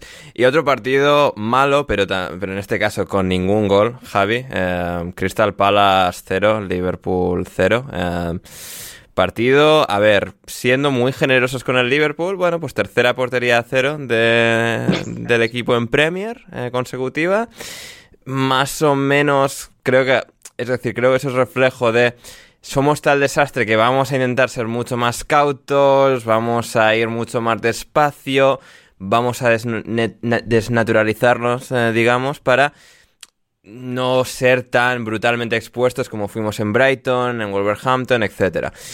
Pero, claro, te da esa sensación, sobre todo viendo alguna jugada de Trent Alexander-Arnold, que al final, pues bueno, mucho, mucho de eso y de esa portería cero, pues contribuyó al hecho de que el Crystal Palace viene aquí con, cucharas eh, a, atacar a los rivales, que son Slop, eh, Ayeo, eh, Olise un poquito y, Mateta. Y no sé, es que partido, uff, duro, ¿eh? O sea, duro, hormigón para cenar el sábado. De hecho, ha sido muy, muy, muy generoso con el Liverpool. Mucho, además, mucho, sí, sí que fue horroroso, eh. Yo hubiese preferido pegarme un tiro a los cojones a ver eso, eh. A ver, para empezar, yo tengo dos planteamientos, viendo el 11 de Liverpool. Para empezar, eh, Gakpo jugó. Gakpo jugó y en punta. O sea, siguen sin entender al jugador que han fichado porque Klopp sigue R que R con poner a este pavo de 9. Pero, es que no apareció en todo el partido. Es que, y, cuando aparecía lo hacía mal. Fue algo bochornoso. Hmm. Y, y, luego, lo segundo, Navi Keita ¿En cuántos equipos de la Premier sería titular? En pocos ya. O sea, el experimento este de Navi Keita, que ya, o sea, va a cumplir cinco años el próximo verano, debería terminarse ya. Por su bien, por el bien del Liverpool, por el bien del fútbol. Es decir, o sea, lo de seguir aquí intentando lo de Navi Keita, entre comillas, lo de Navi Keita en 2023, basta. No, ya, suficiente. Ya lo hemos visto, ya está recontrastadísimo, o sea, ya está. Basta. es que el otro interior del Liverpool era James Milner. Y el medio centro era Jordan Henderson, Javi. O sea, por eso te digo que es en plan de. Vamos aquí a ir con todo el hormigón, que el Palace no nos haga nada. Alguna cazaremos con Jota, con Salah. Y bueno, pues a poco cholismo y tal, y yo qué sé. Pero claro, es que luego 30 Alexander Arnold es, es, uno de los peores defensas que he visto yo en mi vida. O sea, es. O sea, ya no es que sea un jugador a que se dé mal defender, es que no nunca en su carrera ha dado este nivel de vergüenza. O sea, es que es una cosa, es que es terrible. Claro, pues que además vemos el planteamiento y sí que podemos decir, joder, vaya, vaya mazacote, o el, Liverpool salió eh, con alguna rotación, o salió a que no ocurriesen muchas cosas en defensa y luego sorprender con los de arriba. a mí me sorprendió, por mucho que entró Harvey en el descanso y se fue Keita, y sí que hicieron algún cambio ofensivo, me sorprende la, eh, la poca participación que está teniendo últimamente Carballo. Porque es un jugador que empezó bien en el Liverpool, eh, agitaba algún partido y poco a poco ha ido desapareciendo. Y, en este 2023, salvo 66 minutos en FA Cup, en el replay contra los Wolves, no ha jugado ni un solo minuto. Ah, terrible, terrible. Yo quiero confiar en que, que Jurgen Klopp más o menos eh, reconstruya esto. Yo qué sé, siempre me parece un poco más interesante cuando equipos optan por lo que no, lo que no es fácil en este caso, que es mantener, es aguantar la tormenta. A Klopp por lo menos yo agradecí pues partido y tal la entrevista que no saliese a llorar porque podría haber llorado por cualquier cosa. yo agradecí que más o menos saliese como una persona normal, tal, y hablase como una persona normal y no se pusiese a decir gilipolleces. Así que, o sea, viendo que, no sé, tomándole la temperatura a él y que quizás, bueno, pues si este Liverpool quiere confiar en él, reconstruir el próximo verano, podría ser interesante, pero ahora mismo es que, o sea, ya está. esto, esto ha acabado. Todos esos malos presagios de cuando se lesionó Van Dijk en la 2020-2021 se están cumpliendo en esta, porque además Van Dijk está y el resto del equipo ya está. Se ha acabado, se ha venido todo abajo y, hay, que, hay que reconstruir. Así que... A ver, a ver qué pasa. Em, eso en el Crystal Palace Liverpool. Eh, en el, viernes por la noche, Rafa, tuvimos, bueno, derby portugués, uh, luso, luso hablante. Pereira William, Marco Silva en el banquillo, Paliña, Vinicius y luego pues todos los, de, del Wolverhampton. Uh, empate a uno y, y Manor, Salomon, Rafa, ese jugador que pensábamos que era una especie de um, constructo social, um, ilusión en nuestras cabezas, ilusión compartida, que en realidad no, no era verdad, entre el rollo de salir de Ucrania post invasión de Rusia, luego llega al Fulham, se lesiona para media temporada de repente ha aparecido tres veces del banquillo, tres goles en los últimos tres partidos. O sea, crack.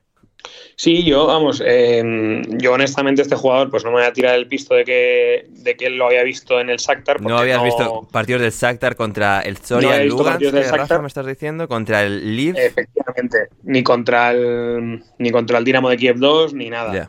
Y pero sí que... ¿Y, contra el Nipro 1, Rafa? ¿Contra el Nipro 1? Contra el Nipro 1 no. Em, joder, contra... ¿Cuál es el otro que nos queda? Eh, a ver, eh, el Odessa, el Metalist Kharkiv, el... El Metalist de Kharkiv, efectivamente. esos esos los, los, tenía por ver, los tenía pendientes.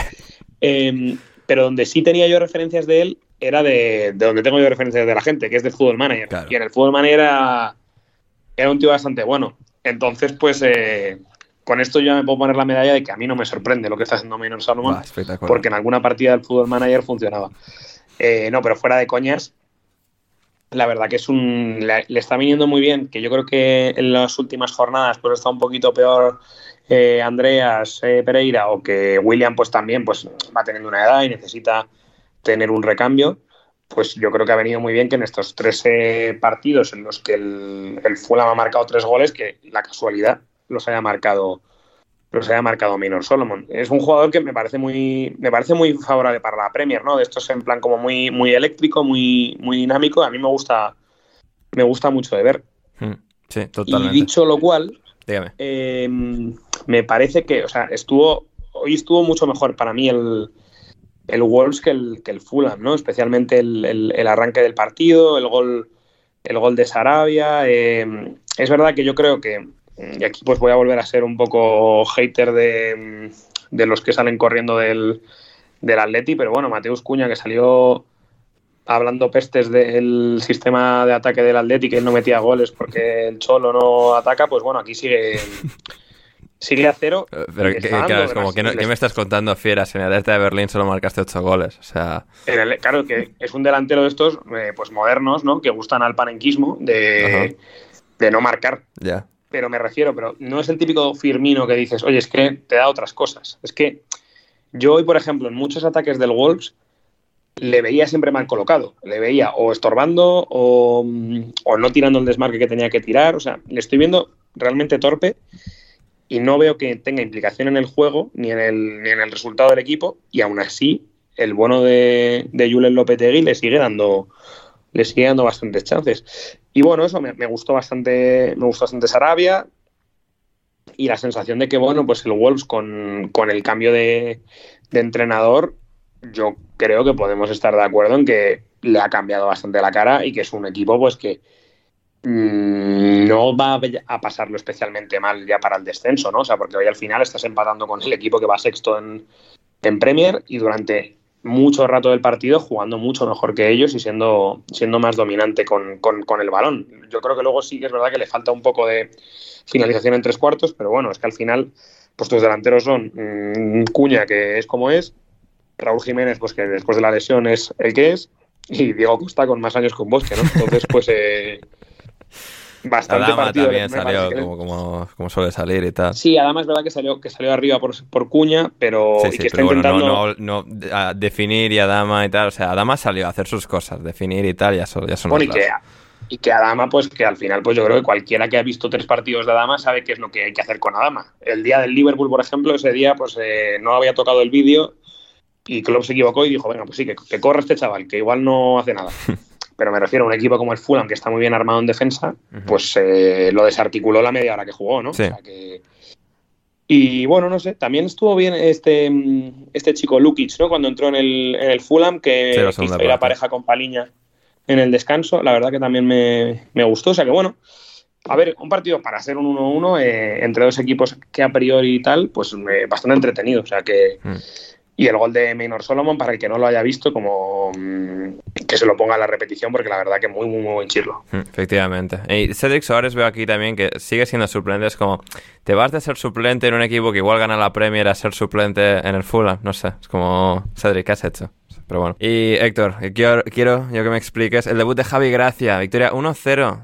Derby de entrenadores españoles. Javi Gracia contra Rubén Sellés. Javi Gracia en su primer partido de vuelta, Rubén Sellés en su primer partido como entrenador jefe oficial, la victoria contra el Chelsea había sido de manera interina, pero bueno, aquí, aquí estuvieron, partido guay por el- evitar el descenso, atacarse mucho, de no crear ocasiones especialmente buenas, porque son aquí, como diría Marcelino, más malos que mi puta madre. Pero, eh, o sea, bueno, al final apareció Ñonto y Ñonto para agitar un poco a- al Leeds y luego el más inesperado de todos, apareció Junior Firpo para marcar eh, el gol a, a Gavin Basuno. También Basuno, bueno, lo típico de, o sea, de colar un gol justo eso por debajo. Que dice el pavo de Dazón. Dice el pavo de Dazón, no puede hacer nada el portero. Y, lo- Bueno, y no, debe conocer a Gavin Bazuno, ¿eh? y dicen en la repetición, bueno, es verdad que sí que podía haber hecho algo más. Porque encima, Bazuno no es precisamente Fraser Foster, una grúa de dos metros que para bajar a- al suelo tiene que hacerlo a plazos. O sea, Bazuno es el portero creo que más bajito de todos los titulares de la Premier. Y o sea, ni así. Lamentable. ¿eh? Es que no, no, no te puedes meter, no te puedes meter ese gol. Sí, sí. O sea, Willy Caballero calienta que sales, ¿eh? O sea... No, no. No, o sea, no te lo puedes meter. A lo mejor a Kepa y eso se lo meten, pero, pero no te puedes meter ese gol. O sea, es No, un- encima, y gol, menos- gol para yo- que, o sea, el tramo final, partido que te estás menos jugando contra el rival Firpo, directo del y menos- descenso, el Leeds que no gana desde antes del Mundial, Claro. o sea... y menos Junior Firpo. Yo creía que ibas a... eh, Claro, no, no, no, no puede ser. Eh, a nosotros nos ha venido muy mal, desde luego, pero el partido, has dicho tú, un partido guay. Bueno, A guay. ver, guay en la si tensión, en el ambiente de Land Road, a ver quién gana de los dos, porque el que se pierda, el que pierda se va muy tocado, tal. Guay por eso, por la tensión, No. por el suspense, por el guay si tienes que elegir. Claro, guay si tienes que elegir entre ver el partido que te peguen una paliza. pero si no, guay. O sea, guay, guay el partido no. Partido un, un buen tostón con intensidad, porque están los dos con el agua al cuello. Pero claro, la intensidad con, con gente con los ojos tapados, pues buen fútbol no trae. Y, y No, pero yo que sé, con Javi Gracia tiene. por lo menos se les, ve un, se les ve un equipo más entero que defiende mejor, que más o menos tiene un orden más lógico y coherente. Es decir, con balón seguramente no van a ser ninguna maravilla, con Javi Gracia tampoco, pero van a ser un equipo mucho más correcto atrás. Y que también alguien destacaba esto, algún aficionado del Leeds en Twitter, diciendo que Javi Gracia lo había clavado con los tres cambios, o sea, con todos los cambios que, que saca, con Ruther, Somerville, Roca, una muy buena lectura de, de todo el partido. Y, y como es ese tipo de detalles que puede marcar la diferencia que con March y con el triunvirato este extraño que tenían de entrenadores, pues no estaba sucediendo. Nah, yo, yo creo que es un poco triple eso, ¿eh? porque han jugado contra el Southampton y, y creo que no es una vara de medir. Bueno, eh, Como pues, para- eh, pues igual de malos que ellos. Tienes que ser mejor que el Southampton y mejor que otros dos, y así te salvas. Pero que esto era un 0-0. ¿eh? Esto era un 0-0 si, si el portero tiene manos o si sabe dónde están. Es el problema. Pero, Eh, pero, O- Onuachu también, digo en la cosa, primera parte, con sus dos metros. Claro, Onuachu se pega como una carrera, es como, hostia, este está siendo como muy rápido para medir dos metros, ¿no? Pero claro, es semejante desgaste físico, mover semejante cuerpo, que claro, se frena en la frontal del área y a, a chutar. Y chuta y tal, es como, Venga, la pego. ¿qué haces? ¿Qué haces, tío? O sea, como... La, la audiencia es consciente que- del, del célebre vídeo de Noachu? Mm, no, creo que no. Del el peor hat-trick anotado en la historia. Uh, no, esto no lo he visto. Ahora que lo dices me suena, pero no lo he visto. Es que Onuachu sonó, ha sonado en algún momento para el Atlético. Eh, sorpresa en el Metropolitano. sorpresa, delantero en un equipo europeo que ha metido más de dos goles. Em, y tiene un hat-trick que hace en Liga Belga que de verdad es para verlo, ¿eh? O sea, es el peor hat-trick de la historia. Mm, entre cómico, de estos que le gustaría a Héctor con la música de Benny Hill, porque es em, de verdad. Entonces, si no lo buscas, te paso luego el link para que la gente lo vea. Lo pongo en la descripción. Es una cosa de. Es una cosa de ridícula. Y a mí me hace gracia porque es que es como así como desgarbado, em, muy paquetil, la verdad. Hmm. Sí, sí. Eh, sí, totalmente. Completamente. Ander, de todas formas, eh, la semana que viene no sé si te va a dar para medir mucho al Leeds porque juega contra el Chelsea. O sea, 0-0, eh. 0-1. A ver. Una cosa así. Otro partido guay, seguramente. Sí, sí, no, vamos a disfrutar contigo en Japón. Espero, o sea, el único pilar del programa que queda es Rafa. O sea, sí, Rafa, el fin domingo que viene hay que comentar el Leeds Chelsea. Partidazo. Ah, estupendo. Estupendo, estupendo. Everton 0, Aston Villa 2, Javi. Eh, Unai Emery eh, contra, contra Sean Dites. ¿Quién de los estos dos poderes eh, místicos de, los banquillos eh, iba a imponerse aquí? Lo hizo, bueno, pues el que tiene varias Europa Leagues, y no el señor que ha entrenado toda su vida en un, pueblo de la campiña inglesa llamado Burnley. Em, bueno, el, el Vila bien, Emi alguna buena parada, eh, Oli Watkins marcando de penalti, y luego buen día rematando al Everton. Al final se impuso el equipo con más calidad técnica individual y bueno, como colectivo están un pelín ya más desarrollados que, el Everton con, con Deitch. Sí, yo creo que lo ha explicado bien. No, no fue un baño de Aston Villa, una superioridad abismal, pero al final cuando comparas plantillas, eh, ya, sabemos a lo que juega Sondaich, pero porque también es lo que tiene que jugar viendo la, calidad de sus jugadores y el Aston Villa, sobre todo en, en, una segunda parte en la que sí que poco a poco se han ido atreviendo porque sabían de la necesidad de que estaban siendo algo mejores y que si apretaban, pues probablemente fuesen a conseguir los resultados. Al final les cayó el penalti y ya con el 0-1, pues eh, el Aston Villa sí que aprovechó para. Perdió algo de tiempo. De hecho, bueno, Emi Martínez dio una tarjeta amarilla. Y el Everton, pues tuvo que arriesgar más, dejó más espacios. Y, y si un equipo que su, su, punto fuerte es ser organizado, como es el, eh, los equipos de Sondage, pues tiene que arriesgar más, pues al final, en mi buen día, encontró más espacio y, y sentenció el partido. Mm, efectivamente, efectivamente. ¿Y partido? ¿Os parece penalti? Eh, penalti. Eh, leve. Mm, que puede darse, puede no darse. O sea. Penaltito. Penaltito. Parece bastante penaltito, ¿eh? Típica que ya se le había ido larga a John McGinn y que no, no sé. Sí, pues yo qué sé, lo típico, Rafa, que si sientes tú el contacto, pues pensarías que es penalti. Si eres Pero tú sorprendió mucho haciendo el contacto, pues pensarías que no, que no te tires, hijo de puta. O sea. Sí, sí, sí, pero que me sorprende que jugándose lo que se juega el Everton, que no se comieran al árbitro al menos, yo que sé. O... Puede ser, no sé. Pero igual es que son Dice les han enseñado modales y, sí, sí. buena conducta. Em, en, este partido, en este partido hay, hay un par de paradas de, de Emi. Hay una sobre todo por arriba que saca una mano, que, que si lo pone justo seguido del gol del Tottenham que se come Kepa, Exactamente. Sí, sí, pero, es que, o sea, Emi tendrá sus limitaciones, que las tiene, pero joder, es como un portero grande, fuerte y poderoso, o sea, en, acciones así. Y Kepa es como, llega, le llega a dar el balón, pero como si le da en el pecho que, que el, balón le, arrastra hasta, la red, sí, sí, absolutamente. Es que con Emi, con Emi estamos hablando del portero que se rumorea que va a ganar el Debesta mejor portero del mundo. Joder. y, el cabrón dice que quiere ganar una Champions y tal. ¿eh? Se, ha venido, la gente demasiado arriba. ¿eh? Emi Martínez es un muy buen portero para Aston Villa. Creo que es un gran portero de mitad de tabla de Premier League. De ahí a. Pues como se vaya a Black, nos lo van a colar, lo saben en China. Total, es verdad. Con el Cholo, su agente seguramente no será Méndez todavía, pero lo acabará siendo. Eh. a ver, si, es colega del de, de Paul o de, de Nahuel, de Nahuel Molina, pues también pues ahí, ahí, estará, ahí estará. a rezar, Rafa, porque no haya un equipo mejor que el Atleti con imperiosa necesidad de un portero en, en Jano Black. Y se quede para Se habló del Bayern, ¿eh? Ya, habría tirado ya está, ya está. O sea, eso ya... Es que yo creo que no quiere, creo que Oblak no quiere renovar, ¿eh? entonces igual... Ah, este ¿cuántos años quedan? ¿Uno o dos? En plan? Creo que le, queda el que, el que, viene. Ah, uh, estáis jodidos, estáis jodidos. No, se va a ir gratis dentro de año y medio. Bueno, a disfrutar. No, o, o este verano al Chelsea. O este verano al Chelsea, por ejemplo. Todd Bowley ahí, o sea, yo creo que los billetes al Metropolitano los trae gustoso, ¿eh? Sí, un paquete ahí con, con Joe Félix, 250 kilos y a la para ellos. Efectivamente. Y todo Boli como estos. Para ellos y para Boli una paella también. O sea, todo, todo perfecto. Pero sí, pues eso. Em, el que, lo que no estaba decidido hasta el minuto 71, que entró uno y luego entraron cuatro, em, es el West Ham Nottingham Forest. A ver, esto, este partido, Rafa, o sea, este final eh, fue objetivamente gracioso. ¿eh? O sea, que de repente caiga este aluvión del West Ham cuando habías aguantado el partido, se te vaya John Joselby al banquillo y, o sea, y que el West Ham es el mejor equipo que de repente ha visto el fútbol mundial en esos 20 últimos minutos.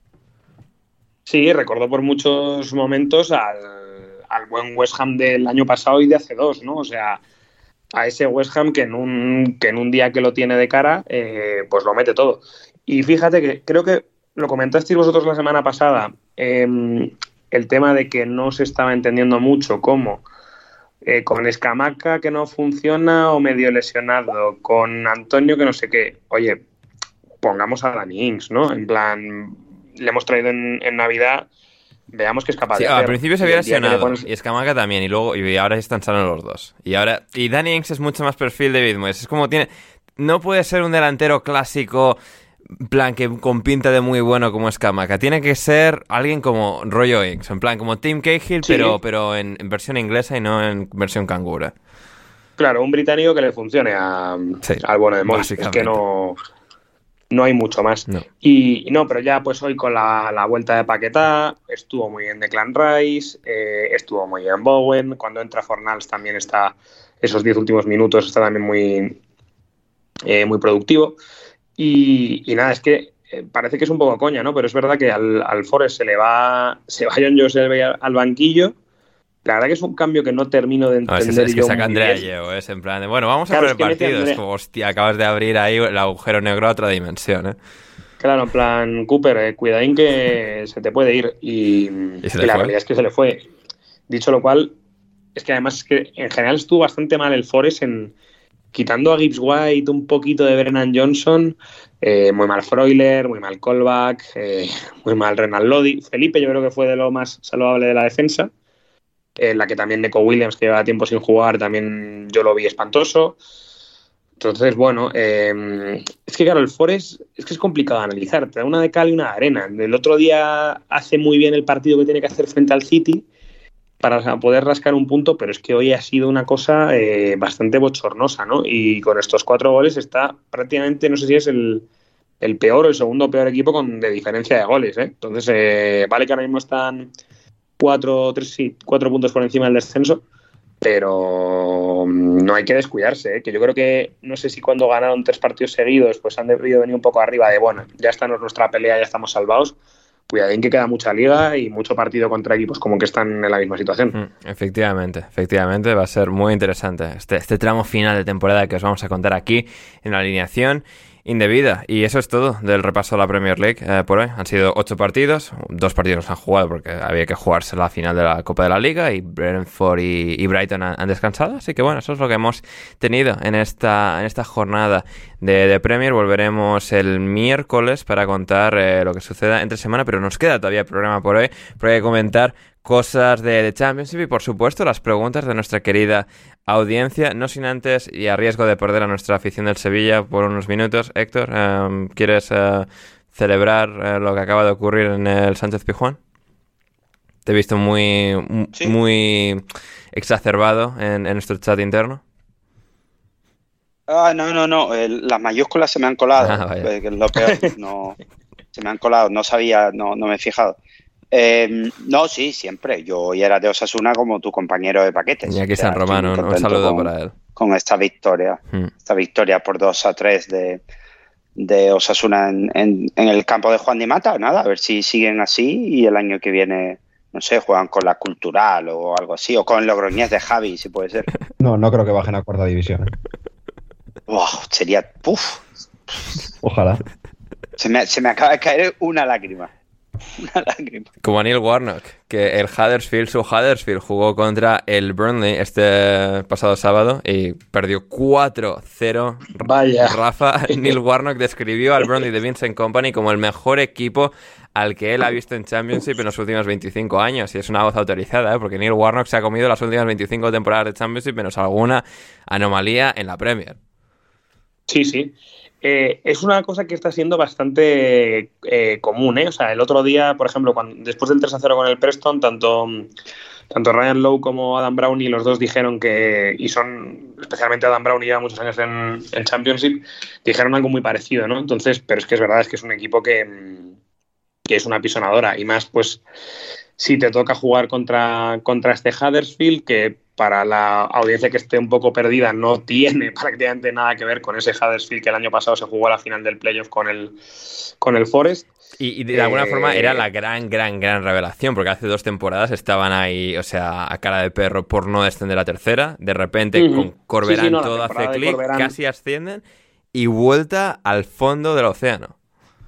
También es verdad que es eso, se va el entrenador, se va, se va a Corberán Olympiacos. Que ahora está en el West Brom, ahora va a ascender con el... Bueno, ahora igual se queda, ahora está el décimo, no sé, pero lo han firmado como para varios años en el West Brom. Sí, ahora está en el, en el West Bromwich, que desde que está Corberán está jugando bastante mejor. Entonces, pues bueno, sí que puede pelear al menos el playoff. Y, y bueno, es que claro, lo del, lo del Berley ya lo decimos, ¿no? Es que es de verdad es un que Rafa, no en vena. ADN Barça. Pero, y me refiero que te pones a ver las, las cifras, en, sobre todo esta jornada que encima perdió el, el Mildesbra, es que son prácticamente 20 puntos de diferencia entre el primero y el tercero. 19, ¿eh? es, que tiene 66 y el Middlesbrough 57. Es que son una absoluta bestia de equipo. Es un equipo que ha encajado 28 goles en 34 jornadas, ha metido 68, o sea, una media de dos goles por partido. O sea, es una cosa muy seria, ¿eh? O sea, mm. es un... Yo ya te digo, yo el día, del, el día del Preston, que lo vi, o sea, fue una cosa de... Aunque Gonzalo diga que no veo los partidos del Preston, eh, eh, fue una cosa como de... Vienes, a pues, desmentirlo, ¿eh, Rafa? Vienes a callarle a, a, a argentino como el partido de Space Jam contra los monstruos, en plan, que es que pues, no, puedes hacer, no puedes hacer nada, ¿no? O sea, son. Y, además a mí me, choca porque me refiero. Hay muchos jugadores nuevos en este Burnley, hay muchos jugadores salidos de, la liga belga, em, jugadores un poco raros. Sí, sí, que, por mucho que tengan todavía pasta de los pagos para caídas y tal, era lo típico de, buah, pues, ¿cómo va a salir esto? Compañía el Anderlecht eh, más o menos, todo gente nueva, tal, y, o sea, prodigio de los banquillos. o sea, como Thierry Henry, pero en buena. mucha gente de la cantera del City. Eh, y, bueno, es que eso, pues les, ha salido todo, les está funcionando todo muy bien. Y la verdad que es eso, es una fuerza que, que igual el año que viene en Premier, eh, a ver qué dicen los típicos analistas que, ya tenían muy cómodo escrito su análisis de cómo juega el Berley, eh, pues a ver qué dicen el año que viene, porque este me parece que es un equipo tal y como juega y tal y como están resultados, para el año que viene no sufrir en Premier. Sí, absolutamente de acuerdo. El Sheffield United está segundo todavía, en su caso, con un partido menos, pero a 12 puntos de, del Burnley, 7 por encima del Middlesbrough, que no está mal para ellos. Casi asegurado también ese segundo puesto ese ascenso, sí. Además, partido importante porque le ganaron al, le ganaron al Watford. Sí. Y, o sea, mete mucha distancia también, incluso aunque tuvieron un descalabro con el, con el Middlesbrough, tiene mucho colchón respecto al playoff, respecto a Norwich no, no se cae ni de coña. O sea, es perder como mucho segundo puesto, pero sí, sí. Está, está bien la cosa. El Blackburn de Donald Thomason también ha rebotado ya hacia arriba con 55 puntos, solo dos por detrás de, del Middlesbrough, que bastante peor diferencia de goles, lo cual tiende a indicar que es un equipo que va un poco más justito, casi con la lengua afuera, pero eh, están ahí aguantando. Con Ben Brereton también todavía en punta antes de que se vaya al Villarreal. Sí, pero ya te digo que es un equipo muy, muy irregular. ¿eh? me, gusta el Blackburn, pero, por ejemplo, el, hace poco el día del Preston estuvieron nefastos, que le gana el Preston 1-4 en, en Ewood Park. Y es un equipo que eso que es como muy caótico, ¿no? Que de repente te hace, es capaz de, lo mejor y de lo peor. Y el otro día, pues con el, con el quipier del, del bueno de, de no lo diré, del entrenador, del exentrenador del Wicom. De Gareth Ainsworth, ahora vamos a llegar a él. De Gareth Ainsworth, no estuvo especialmente bien el, el Quipier en su debut y bueno, pues veremos si, si Ainsworth le da un poco vuelta porque es un equipo que, a ver, está relativamente cómodo, 8 puntos por encima del descenso. Hmm. Pero. No, bueno, hay, unos grupos de maulas ahí abajo, Rafa. O sea, mucho tiene que implosionar el club para que le superen 3, 4. Claro, yo creo que el descenso está muy, está muy definido. Yo creo que los tres que están ahora son los tres que van a bajar yo, lo único que confío es que, o sea, Neil Warnock haga resurgir al Huddersfield, haya resurrección ahí, arrastre a una de sus antiguas novias, como son el Rotherham o, el Cardiff. O el Cardiff, sí. Pero fíjate, yo es que el, el, Rotherham, que es otro equipo que a mí me, gusta ver, em, la verdad es que me, me, da la sensación de que tiene un poco más de algo más, al menos este año, o sea, me, me están gustando bastante no es como, a ver, el Rotherham, para el que no lo sepa, es un poco el, Norwich de Championship, solo que entre Championship y League One. O sea, es demasiado bueno para League One, pero es demasiado malo para, para abajo este todos los años. Este año por fin han cambiado, o sea, han cambiado de entrenador porque el que tenía se fue al Derby County porque tienen más dinero, pero eh, este año sin él están aguantando por encima de la quema bastante bien. que... No, no, no, y, jugando... O sea, es un equipo que sí que juega muy el antiguo Berley de Sondage. Pero es que a mí ese tipo de equipos me, gusta verlos jugar, ¿eh? Y, bueno, como, buen preciosista del fútbol que eres. Tiene mucho cemento. O sea, ahora, por ejemplo, en, invierno se han traído de delantero, de delantero a, Jordan Hugill, que, que todos recordamos que es un, Sí, que lo sacó lo cuestan de, de Preston por 10 millones o algo así. Es como, pero ¿qué hace, qué hace este pavo en la Premier? Sí, sí, sí, sí. Sí, sí, absolutamente. O sea, es que este, ¿Qué hace este pavo en Championship? También. ya, sé, ya, ya, es generoso para él, pero sí, sí. Así que eso, no, y eso, Gareth Ainsworth, um, nuevo entrenador del Queen's Park Rangers después de más de 10 años, 10 años y medio eh, en el Wycombe Wanderers. Eh, Rafa, otra nueva autorreferencia. Cuando Gareth Ainsworth toma las riendas del, del Wicom y ha, estado ahí todos estos años desde entonces. Yo no había escrito ni mi primer artículo para la media inglesa, ¿eh? Eh, que fue en octubre de 2012. Y, este, y Gareth Ainsworth pilla el Wicom, se hace entrenador oficial jefe en septiembre de 2012. O sea... O lo que es más importante, cuando Gareth Ainsworth pilla el Wicom, tú no sabías quién era eh, Duncan Alexander. Exactamente. Eh, o sea, vivía eh, una vida sin saber quién era Duncan Alexander, amigo íntimo de, alineación indebida. Sí, sí, pero, ahí está, ahí está. Y, o sea, muy bonita despedida y tal, después de todos estos años. Además, se va, no le despiden, le, le suple el Gareth Ainsworth de ahora, es decir, jugador que lleva la hostia de años jugando en el Wicom era capitán, Matt Bloomfield, que ahora toma las riendas como entrenador del equipo, y él, bueno, va al otro, al otro equipo en el que pasó los últimos años de su carrera como jugador, que es el Queen's Park Rangers. Y que te digo que venía, venía a entrenar al Colchester Bloomfield, ¿no? Eh, sí, sí, no, sí, exacto. Sí, sí, sí. Había sido muchos años jugador del Wicom, había salido a entrenar, creo que lo que dices, al Colchester y ahora va a tomar las riendas de, del equipo que está ahora mismo eh, en zona de casi ascenso en, en League One, así que está, o sea. Sí, eh, debutó con, derrota, pero bueno, el Wicom está a cuatro puntos del Derby County, que es el último, o sea, el sexto clasificado en League One. Mm, sí, sí, sé que no. Gareth Ainsworth ha dado ese paso. A ver, Queens Rangers obviamente le va a pagar más, pero... Es decir, eh, supongo que igual ya él por querer probar algo nuevo, pero 10 años que en fútbol, o sea, en cualquier categoría es mucho mérito refrescar al equipo durante años y años y años. Y, y no, no, nos quitamos el sombrero metafórico, Rafa, ante, ante Gareth Ainsworth. Sí, sí, sí, sus, con esas pintas que tiene, ese pelo largo, esa pinta como de batería de, banda de Bueno, o sea, que tiene una banda y canta y toca la guitarra y tal, ¿eh? O sea... O sea sí, sí, pero vamos, que tiene pinta de, dedicarse exclusivamente a eso, ¿no? Porque más que... Sí, sí, exactamente. Así que... Y, eso, bien. Y nada, pues por terminarte el, el rondito Championship, eh, a ver, no, bueno, ya, más o menos, creo que ya, ¿no? O sea... dos pinceladas. El Luton que ganó en Birmingham y tiene muy asegurado también el, el playoff este año. Sí, ahí está. O sea, es muy gracioso porque el entrenador actual del Luton, tras la marcha de Nathan Jones al Southampton, que ahora Nathan Jones está sin trabajo, el entrenador del Luton es al que el Watford puso de entrenador jefe en verano cuando iban a entrar en la nueva era de dar eh, confianza a los entrenadores, mentira todo. Y, está por encima del Watford, así que... Sí, efectivamente. Y, nada, pues como lo que quiere la gente es el Preston. Sobre todo el Preston. El claro, estabas hablando antes del Preston. yo no, pero estaba hablando del Preston de otra jornada de cuando el Brondis. Todavía queda lo de esta jornada.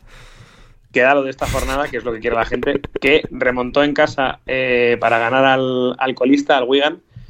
Eh, una primera parte eh, borchenosa, que diría Cañita Brava. Y, y bueno, pues una segunda parte en la que un penalti bastante discutible sobre Daniel Johnson, que lo mete el propio Daniel Johnson, y prácticamente la siguiente jugada, que es un gol de Tom Cannon, de este el delantero cedido por el, por el Everton, que había debutado este año con, creo que todavía con Lampard. Y, nada, porque es que el, el, Preston este año se había especializado en pillar jugadores cedidos delanteros que parecen buenos, ¿no? En plan, Troy Parrott, Liam Delap y Tom Cannon, pero bueno, que, que, entre los tres llevan tres goles, ¿no? Yeah. O sea que la verdad que algo maravilloso. Y, y, nada, llevaba el Preston sin ganar en casa, último datazo que te suelto, Madre desde el mes de noviembre. Bueno, co como, Así que, como, el, como el Leeds, pero, como el Leeds United. pero solo en casa. Bien, bien. Como el Leeds, pero solo en casa. Bien, bien. Pues eso, ahí está. Eh, felices todos en, en Deepdale y, y Rafa de, desde Madrid. Eh, muy bien, eh, también el Southend, eh, nos adentraremos más en ello la semana que viene, pero el Southend United está al borde de la bancarrota y de desaparecer por completo y lo, lo, típico de ser refundado y tal, como el Bury, el Wimbledon y tantos otros, pero el Southend, si no me equivoco, ahora mismo en quinta división, estaba jugando... Sí, en National League. Sí, estaba jugando contra el Torquay este fin de semana tiene muy, muy mala pinta. Eh, la semana que viene ahondaremos un poco más eh, en ello. Porque... Y eso que están en playoff, ¿eh? Sí, sí, pero están, sí, sí, al borde de, o sea, de, de, de, no tener dinero, no tener dinero, de estar ahí, o sea, teniendo que, que, mendigar y no poder pagar la luz y las cosas. Y bueno, con eso pues se van a ganar pocos partidos.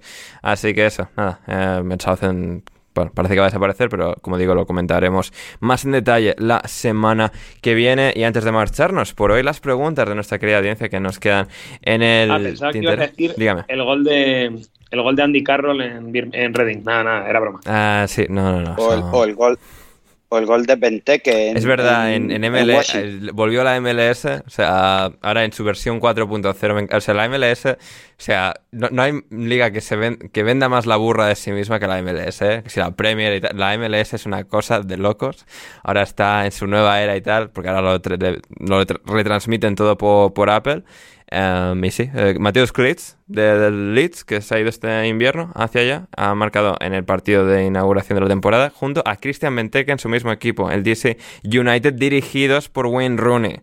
Sí que espectacular, ¿eh? No, en la capital estadounidense, lo cual me sirve de cuñita para que la gente también escuche mi otro nuevo podcast, estará en la descripción, Paz por Gringos, Paz por Gringos. Contamos una divertida anécdota de usuario arroba en la Ande Casa Blanca. En el multiverso de la locura. sí, sí, sí, sí, sí. Una... Es que cómo, cómo, lo cojo todo, ¿eh? O sea, y, o sea, saco aquí, o, sea, agua de las piedras. Um, pero eso, eh, con usuario arroba el prox este próximo miércoles, anécdota en, en, Washington DC, en la capital, que es donde juega el DC United de Rooney Klitz y, y Benteke.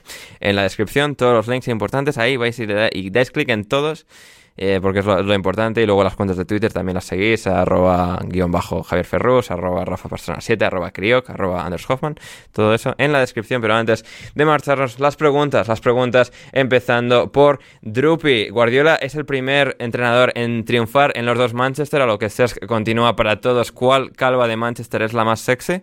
Si es que son dos distintas y no la misma. Pues yo creo que, hombre, si le reconocemos siempre a a, a Bielsa, eh, que si to, todos sus discípulos y tal, pues con Guardiola habrá que hacer lo mismo. Por lo tanto, sí, eh, Guardiola es el, ha triunfado en los dos Manchester y, respe y respecto a que Calva es mejor, yo, yo, soy, yo soy del Barça, soy muy de Guardiola, entonces yo digo Pep, yo soy pepero. como, como yo. No sabía si le iba a decir Héctor o el mismo Rafa. Bien, bien, bien. Ra Rafa, o sea. Hay que estar al. Hay que estar al total, total. Eh, Héctor, o sea, mejor Calva de Hager. O sea. Sí, sí, sí, sí, sí. O sea, Guardiola. Sí, sí, mejor, o sea, con Guardiola sigue saliendo pelo. O sea, esa calva no, no brilla de la misma forma. O sea, Guardiola es más skinhead que calvo. Bueno. yo, no, yo creo Claro, yo creo que Guardiola, Guardiola es como cuando sale diciendo pues que el Oldham es un gran equipo o que el Bournemouth le ha puesto. La, Guardiola es una calva por, por, por, por molar. Sí, o sea, que, sería, que, que pues... si se dejase pelo sí que, o sea, sería bastante chungo, pero le sigue saliendo mucho todavía, por muchas partes. Claro, sí, sí. Es, es una decisión propia, sí. creo, más bien, sí. lo de Guardiola. Sí, total, totalmente. Rafa, Ten Hag Guardiola. Eh, yo veo por cambiar, voy a ir con la novedad. Ya la calva de Pep la tenemos muy vista y claro, es que es 15 años RQR la calva de Guardiola, ¿eh? O sea... Y es que además este tiene una calva como muy, muy perfecta, muy bien encerada y tiene una calva casi de malo de la jungla de cristal, ¿no? Entonces eh, me voy a quedar con, con Bien, bien, bien. Fantástico. Em, a ver, Héctor, motivos por los que ver la Liga de Corea del Sur, que creo que ahora la han puesto gratis en OneFootball en Latinoamérica o algo así. Eh. Ahora están en plan, todas las ligas están mejorando la distribución del producto, lo cual está bien, pero lo cual no significa que vayamos a verlas porque es que es mucho fútbol, pero Corea del Sur. Espera, espera. Joder, me has quitado aquí mi, momento under y Turralde. Eh, a ver, motivos para ver la de Corea del Sur, si te pillan horario, pues bueno, es gratis, empieza por ahí. Y, también, y también aprovecho aquí para unirme a mi hermano Gonzalo Carol. Claro, si ves a Lanús y a Vélez y cosas así, pues tampoco te va a ir mal ver el derby de, de Ulsan, ¿sabes? Tampoco, tampoco creo que, Sí, sí, no es que en creo que ligas mejores que, la, que la surcoreana. ¿eh? Claro. Lo que en cuanto a intensidad, a lo mejor demasiada. Pues lo ves y uf, dices, esto va muy rápido. Pero, pero bueno, si es, si es eh, gratis y, lo puedes ver, siempre está bien. Yo, yo, por ejemplo, yo ahora estoy viendo, eh, bueno, esto no lo va a escuchar mi jefe, así que todos los viernes estoy viendo la J-League en, en, YouTube, que también la están poniendo por abierto. En España no lo sé, porque es solo en países sin derechos. Mm. Entonces no estoy seguro, eso está... No, no, no tenía algo de la liga japonesa, de la Copa del Emperador o no sé qué cojones, con Torres y con Iniesta, ¿no? empezaron televisando algo así? Sí, ahí, ahí, echaron que es el último partido de Torres y alguna cosa sí que echaron. Igual, eso... Joder, Torres, tío, lo vi, lo vi en directo y daba una pena. daba más pena que ahora que está fuerte. O sea, una cosa... Eh, lo buscáis porque está en los países en los que no, hayan vendido los derechos, lo están poniendo en YouTube gratis, no todos los partidos, pero eh, cuatro. No seré yo el que os diga que os levantéis a las 7 de la mañana un sábado a verlo o cuando Javi vuelva de fiesta, pero el típico viernes 11 de la mañana pues está bastante bien. Hmm, fantástico, fantástico. Eh, mi junior negado jugó eh, en Corea del Sur, que ya no juega en Corea del Sur, pero oye, pues el legado perdura, así que... No, Sí, que alguien, que, que, los oyentes vayan a Google, busquen eh, Junior Negrao y vayan a, creo que es Wikipedia, el primer artículo, miren el, calibre de la circunferencia bajo la camiseta y entenderán por qué no tiene equipo. De hecho, Lobato nos preguntaba, Héctor, debemos guardar un minuto de silencio por la reciente tragedia de que Junior Negrao se ha quedado sin jugar este año entiendo que, creo que, esto significa que no ha jugado en todo 2022 o que en 2023, o sea, bueno, hay tiempo, ¿no? Está sin equipo, está sin equipo. Está sin equipo. O sea, hay tiempo, pero, pero hay también o sea, hay tiempo, pero también demasiado estómago. Hay kilos. Sí, yo creo que más que un minuto de silencio deberíamos guardar una comida de ayuno para ver si él así eso igual es lo que tiene que hacer Junior negado, negarse a... Exactamente, exactamente. Pero, por ayudarle, por darle ejemplo. Sí, totalmente, totalmente. Em, a ver, Javi, opinión muy rápida de la, de la eliminación del Barcelona de la, Europa League y subsiguiente derrota con Almería y el clásico que se viene. Y, o sea, ojo que no, no se vaya a perder la liga. Este último lo he añadido eh, pero, bueno, por probar.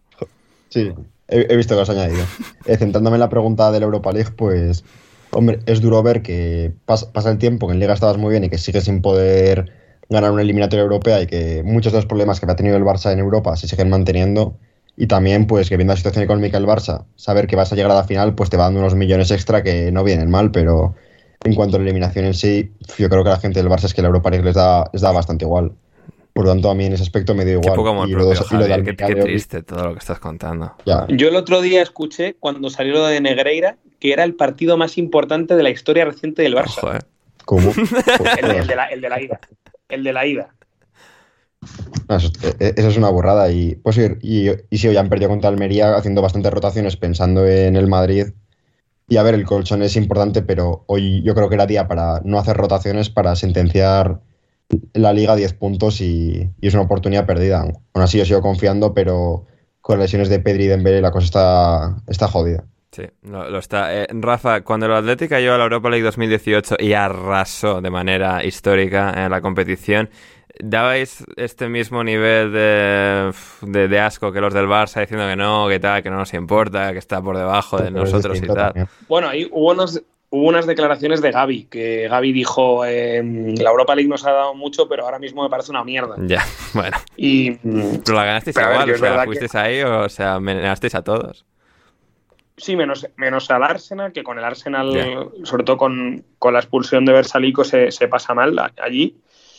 Pero, pero es verdad que, a ver, también es verdad que yo me acuerdo del Atleti, mm, los primeros partidos son el Lokomotiv de Moscú, el Copenhague, o sea, claro, que eran bueno, bueno, pero, pero o sea, el Barça puede haber aquí perdido contra cualquier, el, el Barça perdido contra la Eintracht y tal, o sea, hay que ganar. Sí, tras eliminar al Nápoles, ¿eh? Bueno, detalles. Sí, sí, sí. O sea, que mm, me refiero, yo es que, a ver, como soy un tío del Atleti, que cuando yo empecé a ir al campo, cuando empecé a seguir el fútbol, mi equipo se fue a segunda, pues cualquier, cualquier competición que se gane, pues siempre le voy a tener cariño y aprecio. Me daba más pereza que la que me daba en 2010 o en 2012. Pero, pero hay que valorarla, hombre, joder. Sí, sí, no, y eso ganando de aquella manera. Y la final es Olympique de Marsella, finalaza, que, o sea, arrasar por completo. En, en, casa Griezmann, además, en Lyon y tal, aunque él se siente uruguayo y todo eso. Y hay un, ahí hay un peligro que es como, pues, por ejemplo, pues el Madrid con el mundialito este de clubes. Pues como es una competición de mierda, si no la ganas, o sea, que es lo que un poco le ha pasado al Barça. Como que sí, no, pero es que ahora que el Barça pierde es como desviar la atención de no, es que nunca queríamos ganarla. No, no, eso no me vale. O sea, el Barça. Claro, pero se les estaba. Para ellos es una competición trampa, porque se les estaba exigiendo que la ganase. Ya, bueno. Entonces, pues. Eh, ganarla. O sea, que, digamos que tenían poco que ganar porque a su afición, a su afición le parece una basura, pero a su vez a los contrarios están esperando a que se la pegue la hostia mm. para que digan, joder, es que no, no os da ni para Champions, ni para UEFA. Efectivamente, efectivamente. Es un resumen impecable ¿eh? de la situación. Así es, como se nota que, Rafa ha estudiado Derecho, sabes cómo ser conciso, claro en su lenguaje. Bueno, conciso no sé yo si... Ya, no, conciso igual no, pero, pero claro y directo, aunque sea mucho directo, uh, sí. A ver, eh, ¿qué más tenemos? ¿Qué más tenemos por aquí? Para pam, para pam, tenemos a Juan Di. Héctor, motivos para vivir en Suiza. Eh, fundamentalmente el dinero el dinero es el motivo fundamental para vivir en Suiza, pero luego yo creo que hay que pensar en por qué no vivir en Suiza. O sea, si vivir en Suiza te puede llevar a no probar nunca el mejor desayuno que se puede comer en el mundo, que es el español. Sí. Y eso es un motivo de peso. Sin debate. Sin debate. sin, discusión, sin discusión, porque en el último programa estuvimos Juan, Héctor, José y yo, y al día siguiente, eh, entre comillas por la mañana, es decir, las 2 de la tarde, José estaba desayunando. Em, la mañana de un andaluz. Exactamente. Incluso pronto me pareció. estaba, pues esto, la tostada ahí con jamón, con su tomate y tal. Que no o sea, que esto bien hecho y tal, muy bien ejecutado, puede, esto, puede tener buena pinta lo que José nos presentó no la tenía, además con ese café con leche guarro ahí en la esquina, mal, mal. Y José ahí creyó que estaba ante el mejor eh, desayuno de, la historia del universo, lo cual desató debate en Discord, eh, desde México, José Miguel, um, Lobato y tal, obviamente recalcaron a la madre patria, la mexicana, para, bueno, o sea, hay como contraste como mejor desayuno. Héctor, tú sugeriste los turcos, lo cual Jan apoyaba como hemos estado debatiendo durante el fin de semana. Em, bueno, que José no tiene ni puta idea de desayunos, ¿no? Eh, no, no. Y, después de haber metido a Jan en esto, es probable que José no sobreviva a este, debate. yo se lo digo ya a la audiencia que, por circunstancias, por, por, cosas, no va a ser, no va a ser exactamente por, por, por eso que, se come a las 2 de la tarde, sino por otras circunstancias, es posible que, que José no sobreviva. por otro lado, Ander, entre tú y yo, en Suiza también creo que el tema de los trenes y la seguridad de los paquetes y eso, pues también está mucho mejor, que es otro motivo para, para mudarse a Suiza. Efectivamente, es que esto es muy. es una broma interna que es complicada de explicar, pero. y ahí el que la quiera entender que pague el Exactamente. Exacto. Exacto. Aunque eh, José debería explicarlo esto en Discord. creo que no hemos llegado a Discord para, por preservar la imagen de José, lo cual no, a lo cual no deberíamos dar prioridad en absoluto. ¿Verdad, Javi? Sí, un error. Y además, ¿quién nos, quién nos iba a decir que, que José probablemente muera en los, en los próximos días y que no iba a ser por el palestino? El palestino que se pone en el cuello eh, para vestir, porque ahora le gusta ir en plan vasco. Eh, continuamos en la alineación indebida. Eh, a ver, Juan Di para Ander. Ander que da más pena el Chelsea o Ferrus intentando ligar. No he visto a, a Javi, solo le he escuchado pasivamente en una llamada de Discord. Hay un poco entre jugada y jugada contarnos la movida, pero más no, le, he prestado suficiente atención en directo a, Javi eh, como para dictaminar, para posicionarme. Pero bueno. Em, Javi, ¿quién es el más auténtico de los colaboradores perdón, de alineación indebida? Es que, a ver, yo no es por dar la respuesta sosa, pero yo creo que todo el mundo es bastante auténtico. sí, sí, sí, aquí hay mucha gente, o sea... Café para todos. entonces voy a transformar la pregunta a quién es el mayor auténtico hijo de la gran puta, y entonces diría Gonzalo Carola. Y hay, y hay también competencia, ¿eh? No es el único. También, también podrían ser todos. Ay, madre mía. Rafa, top 3 remontadas capilares, no incluyendo al Cholo Simeone. Hombre, es que el Cholo no ha remontado. Porque el Cholo sigue clareando. No, a ver, claro, el Cholo aparenta de frente, pero cuando, ya esto lo dijimos en el último programa, hay un plano aéreo, algún dron y tal, uff. No, no, y el, y el otro día le hacen un plano girándose y la calva cada vez la tiene, la tiene peor. Ya, hay que, hay que revisarse eh, eso. Pues lo, de Contes, o sea, desde que fue a, hacerse lo suyo, no ha clareado, pero ni lo más mínimo desde entonces. ¿eh? No, no, no. Claro, la, la de Contes es la más obvia. A mí, de mis favoritas es la de. Más que la de Casillas, la de Diego López, también el portero del Madrid, que pasó de estar calvísimo a tener un tupé. De, Ter Stegen buena también, entrada, eh. pero tupé. De Ter Stegen es una locura. Ya lo dijo, Cristiano en el de vestuarios, ¿eh? Mm, mm. Y estoy pensando que más que el otro día había alguien que me pareció un poco ridículo, pero. Jordi eh, Alba, Jordi Alba. Jordi Alba, Jordi Alba. O Black se hizo algo y está algo mejor, pues tampoco se arregla mucho. Eh, a ver, el top 3 serían Conte, Diego López y. Iker Casillas. El Casillas, hombre, claro, de estar calvo a anunciar HIS, la verdad que también es mucho. Efectivamente, usa HIS y no te quedarás calvo. Em, Estamos, hemos, hablado, hemos dicho mucho portero, ¿eh? por cierto. o sea, hemos dicho. Una tendencia clara, ¿eh? O Black Ter Stegen. Sí. Los dedos del Madrid. Sí, sí, sí. En Inglaterra no, hay ninguno así portero calvo, o sea, que se haya quedado así calvo, se haya puesto pelo, que estoy pensando ahora. ¿Te imaginas que le aparece Fabián Barthez con, con pelazo? Claro, Barthez, por ejemplo, sí, sí, pero... O sea, Van der Sar mantuvo buen pelo con los años, Lehmann sí. también... Eh... ¿Seaman? Sí, man, igual ya está ya me clareando, pero no sé, pero ya más avanzado en edad, no tan, tan joven, ¿no? Como, muchos de estos. Eh, muy bien, a ver qué más tenemos, qué más tenemos para todos. Lobato, somos fans de la Sampdoria después de, la cabeza de cerdo, así que después de mandarle balas de fogueo, ahora le han mandado una cabeza de cerdo al dueño, presidente de, um, de la Sampdoria y al vicepresidente, que la siguiente cabeza serán las suyas. Bueno, gente muy normal y comedida y sosegada y equilibrada mentalmente. Fichan a Gese y así se lo pagan. Joder, es verdad, es verdad, que Gese está en la Sampdoria. Ya no se agradecen las cosas como antes. Sí. Harry Winks eh, dándole los pasos a Gese, ¿eh? Fútbol fantasía, el que se está viviendo en Génova y el que, porque desgraciadamente no tenemos tiempo eh, que comentar. Pero comentaremos algún partido, algo que haga la Sampdoria con, con Gese o bueno, con... Trate a Irati un día y que lo comente. Sí, efectivamente, efectivamente. O, bueno, o las cabezas, eh, esperemos que no. Pero, no sé, una cabeza de cerdo...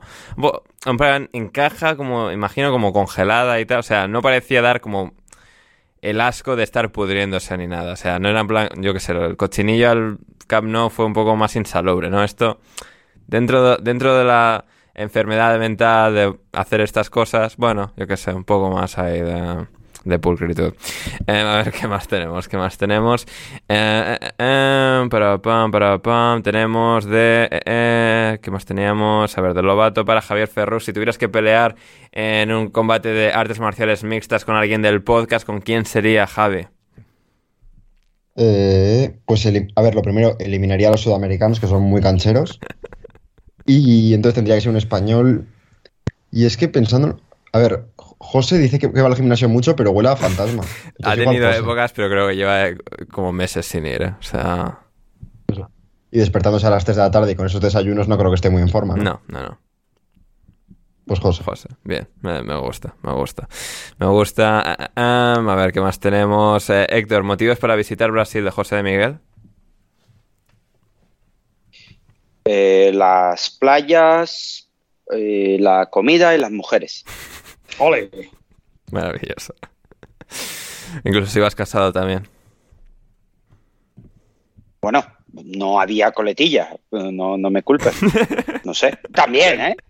O, sea, también. también puede ir. Claro, luego ya cada uno que cargue con, su, con sus sacos, pero. Pero sí, sí. Bien, em, uno, yo siempre lo digo, uno de los países más católicos del, del planeta. Ahí lo dejo. Sí, sí, es cierto. Em, pero para Javi, ¿ya viste las películas de Harry Potter que en su época dijiste que ibas a ver? Eh, sí, las he visto. He visto todas. Espera, espera, pero esto no lo has hecho por el podcast, Javi. ¿Por qué las has visto, las películas de Harry Potter? Porque un día un amigo mío eh, puso la primera, eh, la de la piedra filosofal, la puso en su casa y dije, hostia, pues está guapo. Y me le, eh, debo decir, me vi todas, me he leído los tres primeros libros. Hostia puta. Y sí, y ahora soy fan. ¿Te has leído los libros? Los tres primeros, los tres primeros. Tampoco me dio. Tres, tres libros de Harry Potter cuando te la pelaba, o sea, lo más grande, o sea, hace dos meses. Y tengo un termo de la tercera película, la de Harry Potter y el prisionero de Azkaban. Entonces tengo que pedir perdón muchas veces por. No, sé qué dije, pero si dije algo malo, pido perdón. ¿Pero ha sido para mentalizarte de cara a Hogwarts Legacy o qué? No, no, no, de hecho fue eh, el año pasado. Bueno, y de hecho el Hogwarts Legacy lo voy a tener cuando salga para la Play 4 porque ahora solo está para los ricos. Sí, efectivamente, I feel you, bro. no, tenéis Play 5, ¿eh? Que alguien, eh, Ander... Dime, Héctor. Ander, reenvíale esto a mano. Reenvíale esto a mano, por favor. Hijo de puta. Bien, bien, lo haremos.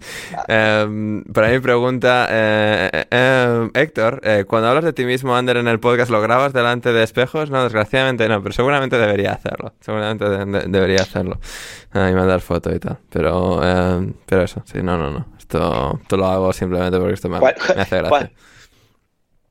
Si, si tuvieras un, espejo delante, te hubieras hecho esa pregunta mirando al otro Ander y claro. Esto hubiera cerrado ya el círculo del todo.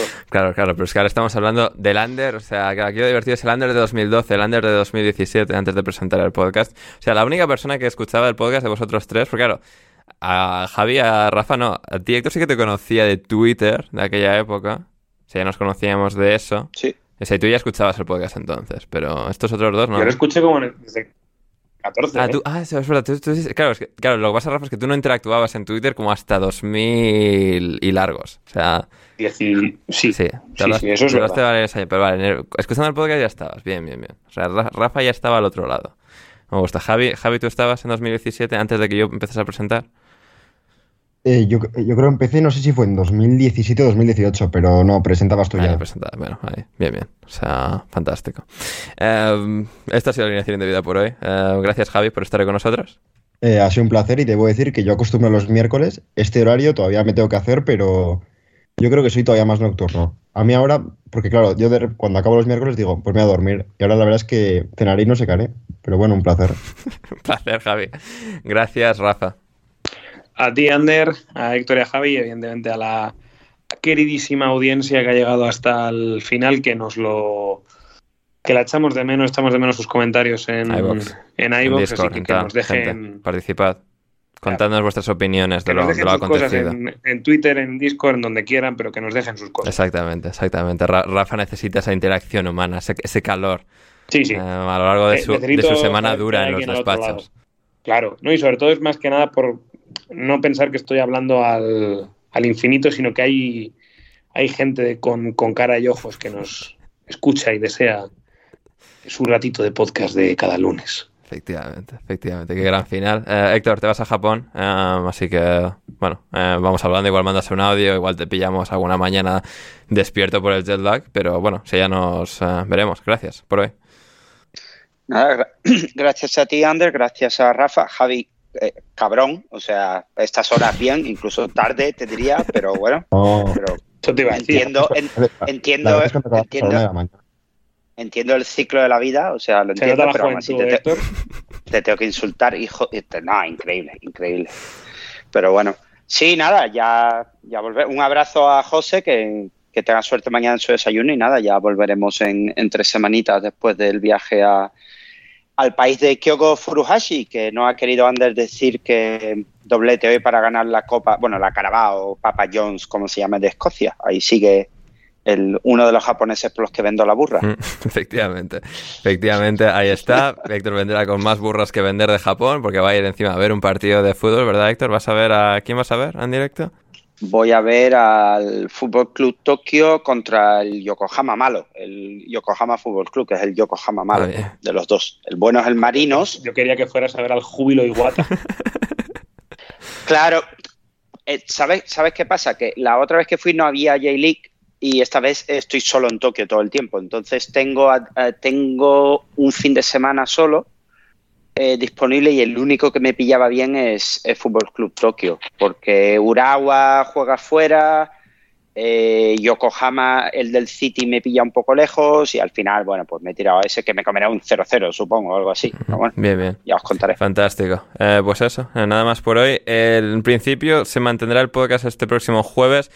Voy a estar viajando miércoles, jueves, así que igual tiene que salir un día antes, pero en principio eh, saldrá el podcast como, como siempre. Así que nada, eso. Pero si cambia día por lo que sea al final, última hora, que, es por eso que, o sea, Héctor on tour y Ander on tour. O sea, somos gente que, viajamos, eh, más o menos. En todo caso, esto es todo por hoy. Yo soy Ander Iturralde, Rafa, Héctor, Javi. Gracias a, los tres. Espero que lo hayáis disfrutado, queridos oyentes del programa de, hoy. Y nada, nos reencontramos el próximo jueves con una nueva edición de Alineación Indebida en Patreon y luego la próxima semana también para el repaso a una nueva jornada de la Premier League el próximo lunes por la mañana. Nada más por hoy. Como digo, soy Ander. Espero que lo hayáis pasado bien, que lo hayáis eh, disfrutado este, este rato con vuestros amigos indebidos y nada, hasta que nos volvamos a reencontrar, pasadlo bien.